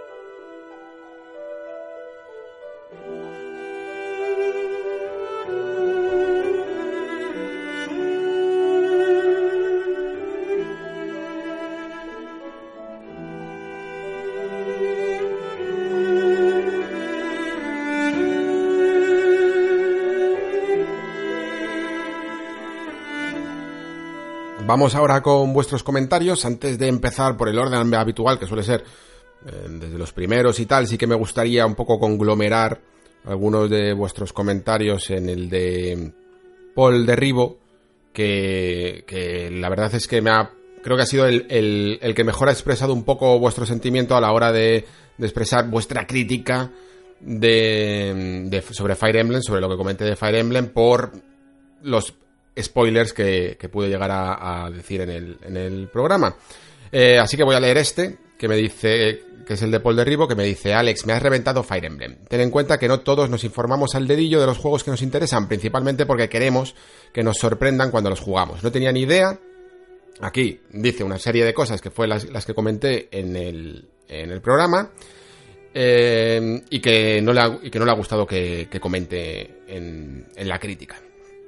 Entonces él pensaba que, que, por lo que llevaba, que eran como unas 23 horas, ya podía haberlo escuchado tranquilamente el, el, programa y sin embargo se ha dado cuenta de que hay algunas de las cosas que comento que, que, le han parecido spoilers, ¿no? Me dice, me encanta tu programa, pero por favor ten cuidado cuando hablas de los argumentos de juegos, sobre todo tan recientes. Irónicamente me, ha parecido menos explícito cuando hablabas de la saga Metal Gear que en este último Fire Emblem. Eh, tómatelo como una crítica constructiva y no como una reprimenda. Un saludo, por supuesto, eh, Paul. O sea, creo que además has dado en el clavo en la forma de decirlo y es cuando lo he entendido muy, muy claramente eh, que, sí, que quizá había tenido que tener mucho más cuidado con, con, los comentarios, con la parte del argumento de Fire Emblem, así que no tengo ningún problema en pedir disculpas sobre ello y por supuesto en, en tener más cuidado. Y espero que por ejemplo en este análisis de control se haya notado eh, a la hora de contar sobre los argumentos y si acaso en el futuro quiero de alguna manera mm, ser un poco más explícito en los argumentos, pues intentaré generar un apartado extra, ¿no?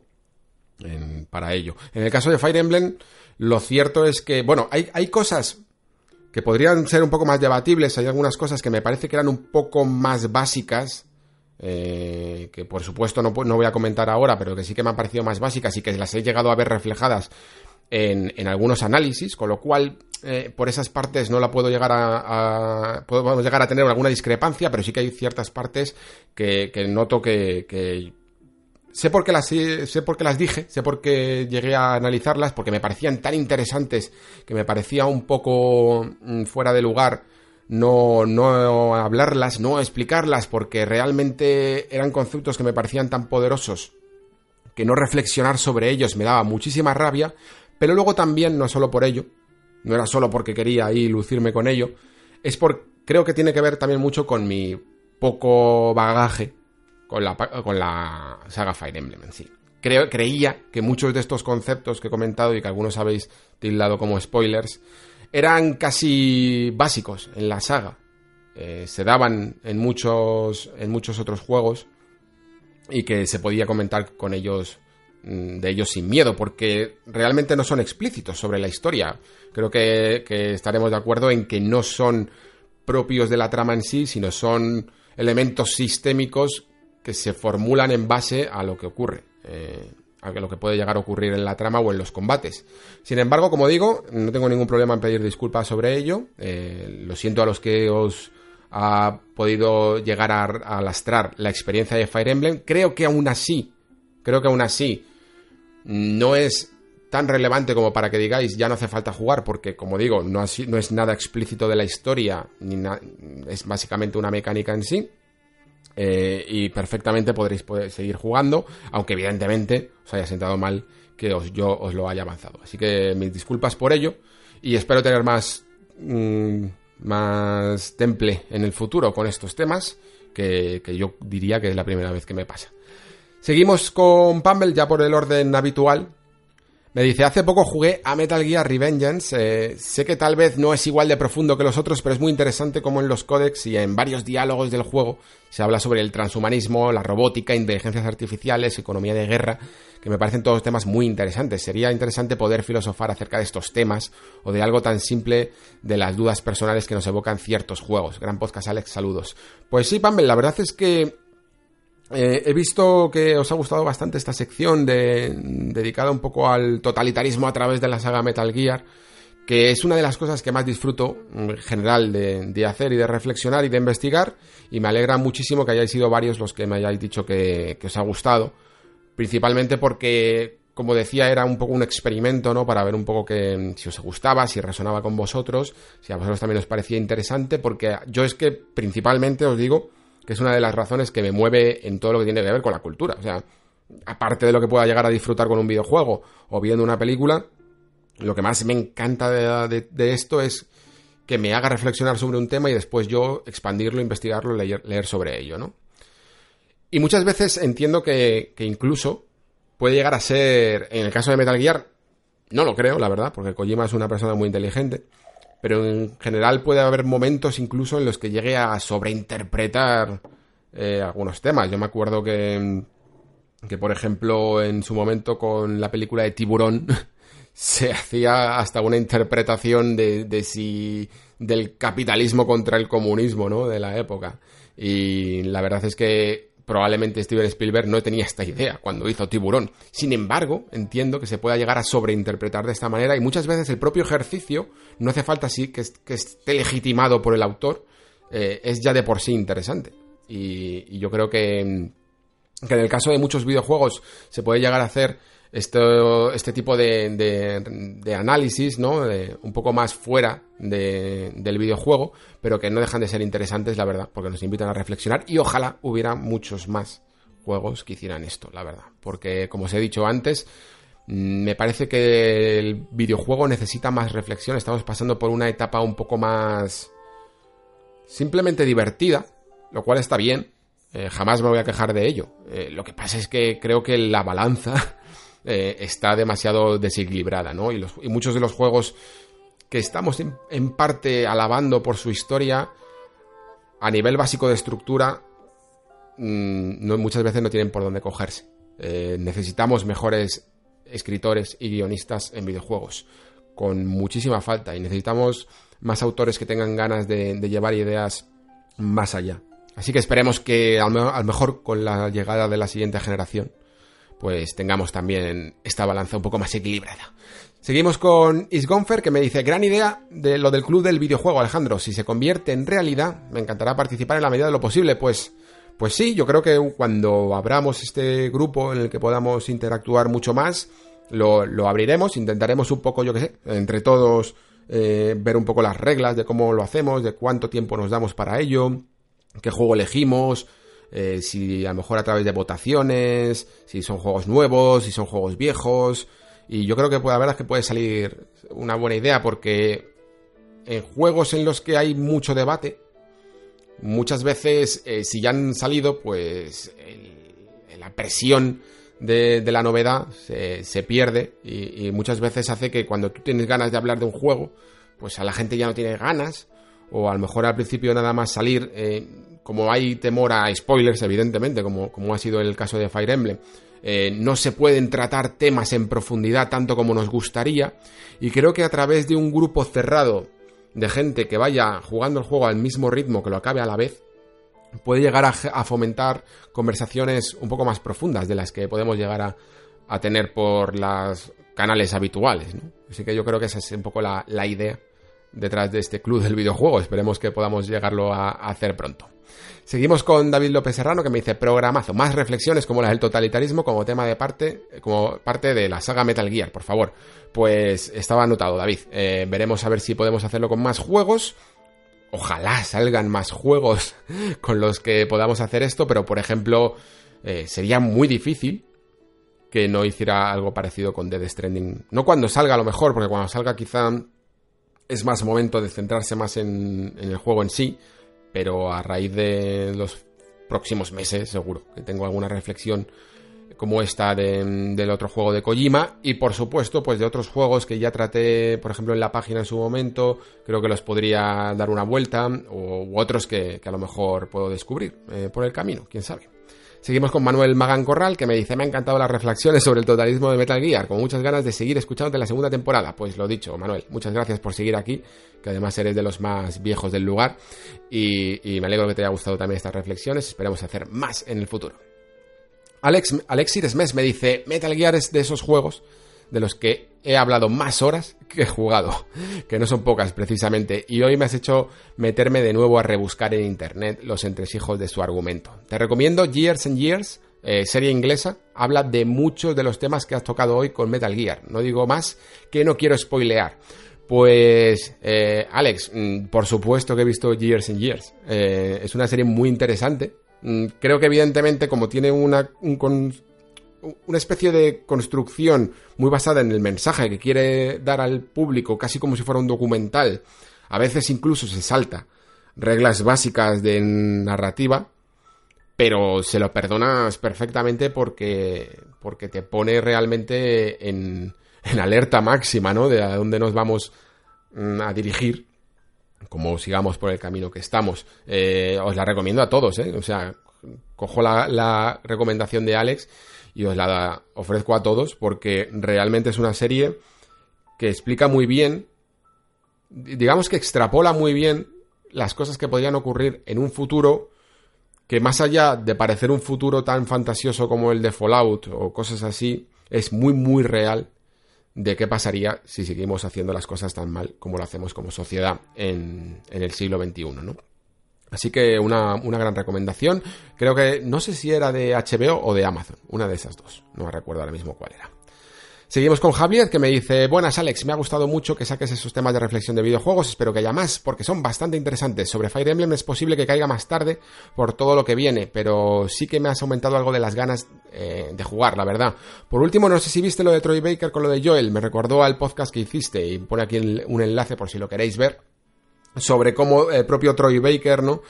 Considera a Joel de The Last of Us, eh, lo considera un villano. O sea que, como veis, a veces parece que sí, pero no, no me invento las cosas. En general tienen una base y, es que es así. Eh, dentro de la estructura de, héroes y villanos, Joel creo que se antoja más como lo segundo, por las razones que comenté en ese programa. No quiero ahora mm, comentarlas porque Marco precisamente ahí lo hago bien, yo creo, marco precisamente los tiempos para poder evitar spoilers. Eh, seguimos con Karim, que me dice, hola Alex, eh, da gusto volver a escucharte, pensaba que íbamos a tardar más en disfrutar de tu programa, hoy has hablado de casi mi serie de videojuegos favorita, Metal Gear, desde un punto de vista que nunca me había planteado, me quito el sombrero. Y por otro lado, me has dado muchas ganas de jugar a Fire Emblem, no sé cómo lo haces, eres un influencer, que lo sepas. Como siempre, un gusto escucharte y sigue así. Un abrazo. Bueno, pues eh, muchísimas gracias Karim por estar ahí siempre. Eh, me alegro que te guste también Metal Gear como a mí y me alegro que te haya que la hayas podido ver desde una perspectiva porque creo que esto es lo que mola, ¿no? De, los videojuegos profundos que siempre hay una vuelta de tuerca que en ese momento no hemos caído. Yo de hecho esta reflexión, aunque evidentemente Metal Gear tiene mucho mensaje antibelicista, como comentaba, pero precisamente en este en esta rama del totalitarismo y de la malinterpretación de las ideas nunca había reflexionado y cuando se me iluminó la bombilla fue cuando me puse un poco a investigar y, me alegro que os haya gustado la, reflexión. Eh, espero que te animes también con, Fire Emblem. Y sobre lo del influencer, no lo sé. Yo creo que en general todos nos influenciamos a todos. Esto, esto que se ha convertido ahora de la cultura del influencer es un poco redundante. Yo siempre eh, hablas con cualquier amigo y al final siempre tomas notas ¿no? de, de las cosas que han visto, de las cosas que han leído, de las ideas que te pueden comentar. Todos como raza nos tenemos que influenciar unos a otros. Seguimos con Diego Ortega, que me dice, te sigo desde el primer capítulo y es la primera vez que escribo, y es debido a que me ha encantado cómo has relacionado totalitarismo y Metal Gear Solid. Me gustaría comentar con respecto a la no profundización del legado de, de Boss. En mi opinión, en Peace Walker sí que podemos observar, aunque eso sí, ligeramente, cuál es el mensaje que pretende de Boss a través de la inteligencia artificial eh, que imita su personalidad. Espero con ganas el próximo programa y mi enhorabuena por el trabajo que realizas. Pues muchas gracias Diego por, por animarte, porque este, esta reflexión sobre el totalitarismo y Metal Gear te hayan animado a por primera vez eh, comentar, que yo creo que es importante, creo que es un espacio que mm, bastante abierto para que todos podamos hacerlo y me alegro que, te hayas eh, aventurado. lo que comentas de The Boss es verdad, y la razón por la que no metí Peace Walker fue principalmente por esto que comentas de la inteligencia artificial. Quería, de alguna manera, marcar lo que es la, propia personalidad de DeVos en su aspecto más humano, ¿vale? y por el hecho de que cuando se convirtiera en inteligencia artificial pudiera llegar a ser un reducto de lo que fue realmente de vos, no he querido, solo por el puro hecho de que es una imitación de la persona real, he querido separarlo, ¿vale? Sobre todo para, para no caer yo mismo en la malinterpretación de las ideas de Boss, como lo pueda llegar a hacer, hacer alguien que intente emular su personalidad a través de una inteligencia artificial. Y por eso intenté, aunque tiene ideas muy interesantes que se dicen ahí, y, está, y creo que queda claro también que el propio Kojima quería un poco profundizar más en el personaje de The Boss y la única manera que tenía era hacerlo de una manera así, con una inteligencia artificial, pero quería intentar no caer yo en la malinterpretación de las ideas de The Boss a través de la IA. Y por eso me centré, aunque el mensaje fuera mucho más simple, en lo que vemos de The en Snake Eater. Eh, seguimos con Mariano Esperanza que me dice, buenas, Alex, te escucho desde el primer programa pero no me había animado a comentar nada hasta ahora y lo hago por, para apoyarte en la idea del club del videojuego. Lo veo una idea estupenda, una motivación más a la hora de coger un juego que muchas veces por trabajo o por un poco de vagancia se quedan varios juegos rezagados y así nos obligaríamos un poco más a darle caña. Por lo demás, estupendo programa, las reflexiones y las críticas a los juegos, sigue así, crack. Pues muchísimas gracias Mariano y tienes toda la razón. A mí de hecho Fijaos lo que, lo que me ocurre también respecto a lo que comenta Mariano, que, muchas veces necesito una especie de excusa para, digamos, como que focalizarme, ¿no? O canalizar un tema que quiero investigar eh, en algo. Y, por ejemplo, el, esto que he comentado sobre el totalitarismo y, Metal Gear me ha ayudado a centrarme en, en investigar una sola cosa, porque si no muchas veces me interesan muchos temas a la vez y me pongo a picotear uno y otro y no termino de profundizar en ninguno. Y esto también ocurre en los videojuegos puedes caer en ese mal endémico de, probar videojuegos, sobre todo ahora que tenemos tanto catálogo y cosas como el Game Pass y juegos gratuitos y cosas así, te puedes convertir en, en un probador de videojuegos y no terminar de profundizar en ninguno. Y quizá el club del videojuego puede llegar a ser una manera de focalizarnos, ¿no? De ir de remar todos en una misma dirección y hacer que, que juguemos a una sola cosa y lo hagamos bien, y lo hagamos todos juntos. Así que me alegro que te haya gustado la, idea, Mariano. Seguimos, terminamos con la Rubia que me dice, me ha encantado el repaso que has hecho a la saga Metal Gear, aún no habiendo la jugada me ha parecido muy interesante. Por otro lado, como comentan varios, me ha decepcionado el spoiler que me he tenido que comer del Fire Emblem. Ya llevo unas 20 horas de juego y pensaba que podría disfrutar libremente del contenido del podcast, pero parece que no. Ahora estoy intentando reclutar. Bueno, aquí ya no digo nada más. Eh, pues de nuevo mis disculpas, la Gris Rubia. Eh, espero que, puedas seguir disfrutando del juego aún así. Y como he comentado, tendré muchísimo más cuidado con esto en, el futuro del Nexo. Eh, antes de cerrar, por cierto, me gustó mucho un comentario que me puso Classic Gaming en Twitter que me dijo, enhorabuena por el podcast, te sigo desde el principio, me alegro de que hayas disfrutado de Fire Emblem, yo tristemente no. Y me gusta precisamente porque da otra cara eh, y perfectamente legítima de por qué no le ha gustado este Fire Emblem, además desde la perspectiva de una persona que ha jugado mucho a la saga. Y me ha parecido muy interesante, si lo queréis ver en Twitter, tiene como un hilo en el que recopila un poco las críticas que hace de las cosas que va jugando, y en el caso de Fire Emblem Three Houses menciona... Mm, varias partes que, han cambiado notoriamente con respecto a, a, otras entregas de la saga y sobre todo cosas en las que yo a lo mejor no he profundizado tanto porque no puedo compararlas tanto con otras entregas, como puede ser, por ejemplo, el diseño de los campos de batalla, ¿no?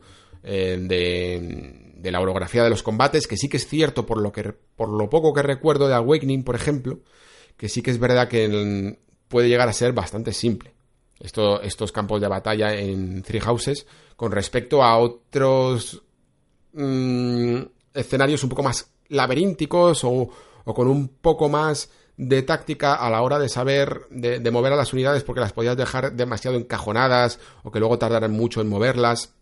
Y sí que es cierto que en este Three Houses todo está un poco más simplificado. Así que si queréis ver un poco el resumen que hace de la crítica, la verdad es que comenta puntos muy interesantes, muy válidos también. Y es otra manera también de ver eh, Three Houses. Evidentemente, pues lo que comento. Eh, yo creo que quizá por el hecho de ser un jugador poco especializado en la saga, me cuesta mucho más eh, hablar de ella en profundidad y, saberla comparar correctamente con, otras entregas. Así que, eh, bueno, era una de las retos que me puse a la hora de hacer esta crítica, pues intentar entrar ya por fin dentro del universo, poco a poco iré jugando también a los antiguos, que los tengo aquí en la estantería, mientras van saliendo los nuevos. Lo que pasa es que Classic Gaming, lo que sí que te diría es que Three Houses ha tenido tal éxito en ventas que lamentablemente, aunque no te haya gustado, yo creo que el camino de la saga va a ir por aquí.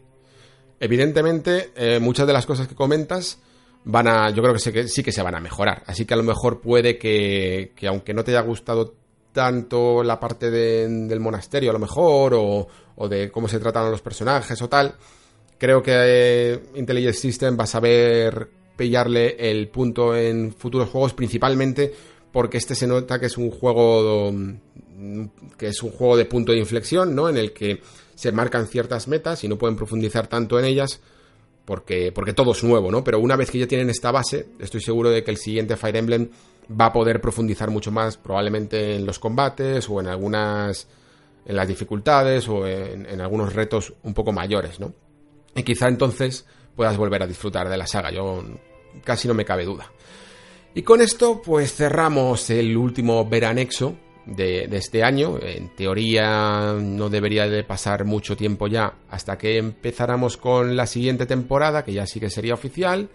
Eh, aunque, bueno, entiendo que tampoco con estos veranexos ha habido mucha diferencia con programas naturales, pero de alguna manera me sentía como más tranquilo a la hora de no pensar en, de momento en músicas, en edición, en cosas así, y sencillamente hablar y hablar de, todo lo que es la actualidad del videojuego. Todavía no sé muy bien los contenidos de... no, estoy quedando sin voz. Los contenidos del próximo, del próximo Nexo, probablemente, yo diría, pero no estoy seguro, de que habría una reflexión sobre Astral Chain, porque con Control son uno, los dos juegos así grandes que van a salir a finales de agosto, y yo creo que sería casi seguro de que a lo mejor para la siguiente para el primer capítulo de la temporada ya lo tendría terminado, pero como no sé exactamente cuánto dura o cuánto me voy a liar con él o cómo voy a andar de tiempo, pues no lo quiero asegurar, pero probablemente sería uno de los puntos. Vamos ahora con, con una buena racha, la verdad, de, de, actualidad. Si los últimos programas de la temporada fueron muchas reflexiones, quizá un poco atemporales, porque, porque no había tanto contenido, la verdad es que, que en los últimos meses no ha habido mucho videojuego así tan tan relevante. La verdad es que la recta final de año y todo el año que viene va a ser demencial. O sea, la recta final de año esta va a estar muy bien. Tenemos juegos como Death Stranding, por supuesto, pero también tenemos juegos como Doom Eternal, eh, el próximo Call of Duty, este Astral Chain. Va a haber bastantes juegos, pero es que el año que viene va a ser un, no parar. Entre todos los juegos que faltan de final de generación y luego todas las noticias y todos los primeros juegos de, siguiente generación, yo creo que va a quedar una temporada muy completa, muy actual y eso sí, espero poder aderezarla también con estas reflexiones porque veo que os han gustado, aunque sean un poco más atemporales, atemporales pues esperemos que las semanas que estén un poco más vacías de actualidad las podamos rellenar con estos, con estos temas. Y por supuesto también tenemos pendiente como cuándo y cómo lanzamos ese canal de Discord para crear una, una comunidad más que no simplemente nos relacionemos con estos mensajes, sino que nos podamos relacionar más diariamente. Sin más, me despido hasta el comienzo de la segunda temporada del Nexo. Muchísimas gracias a todos por escuchar y nos vemos. Hasta la próxima.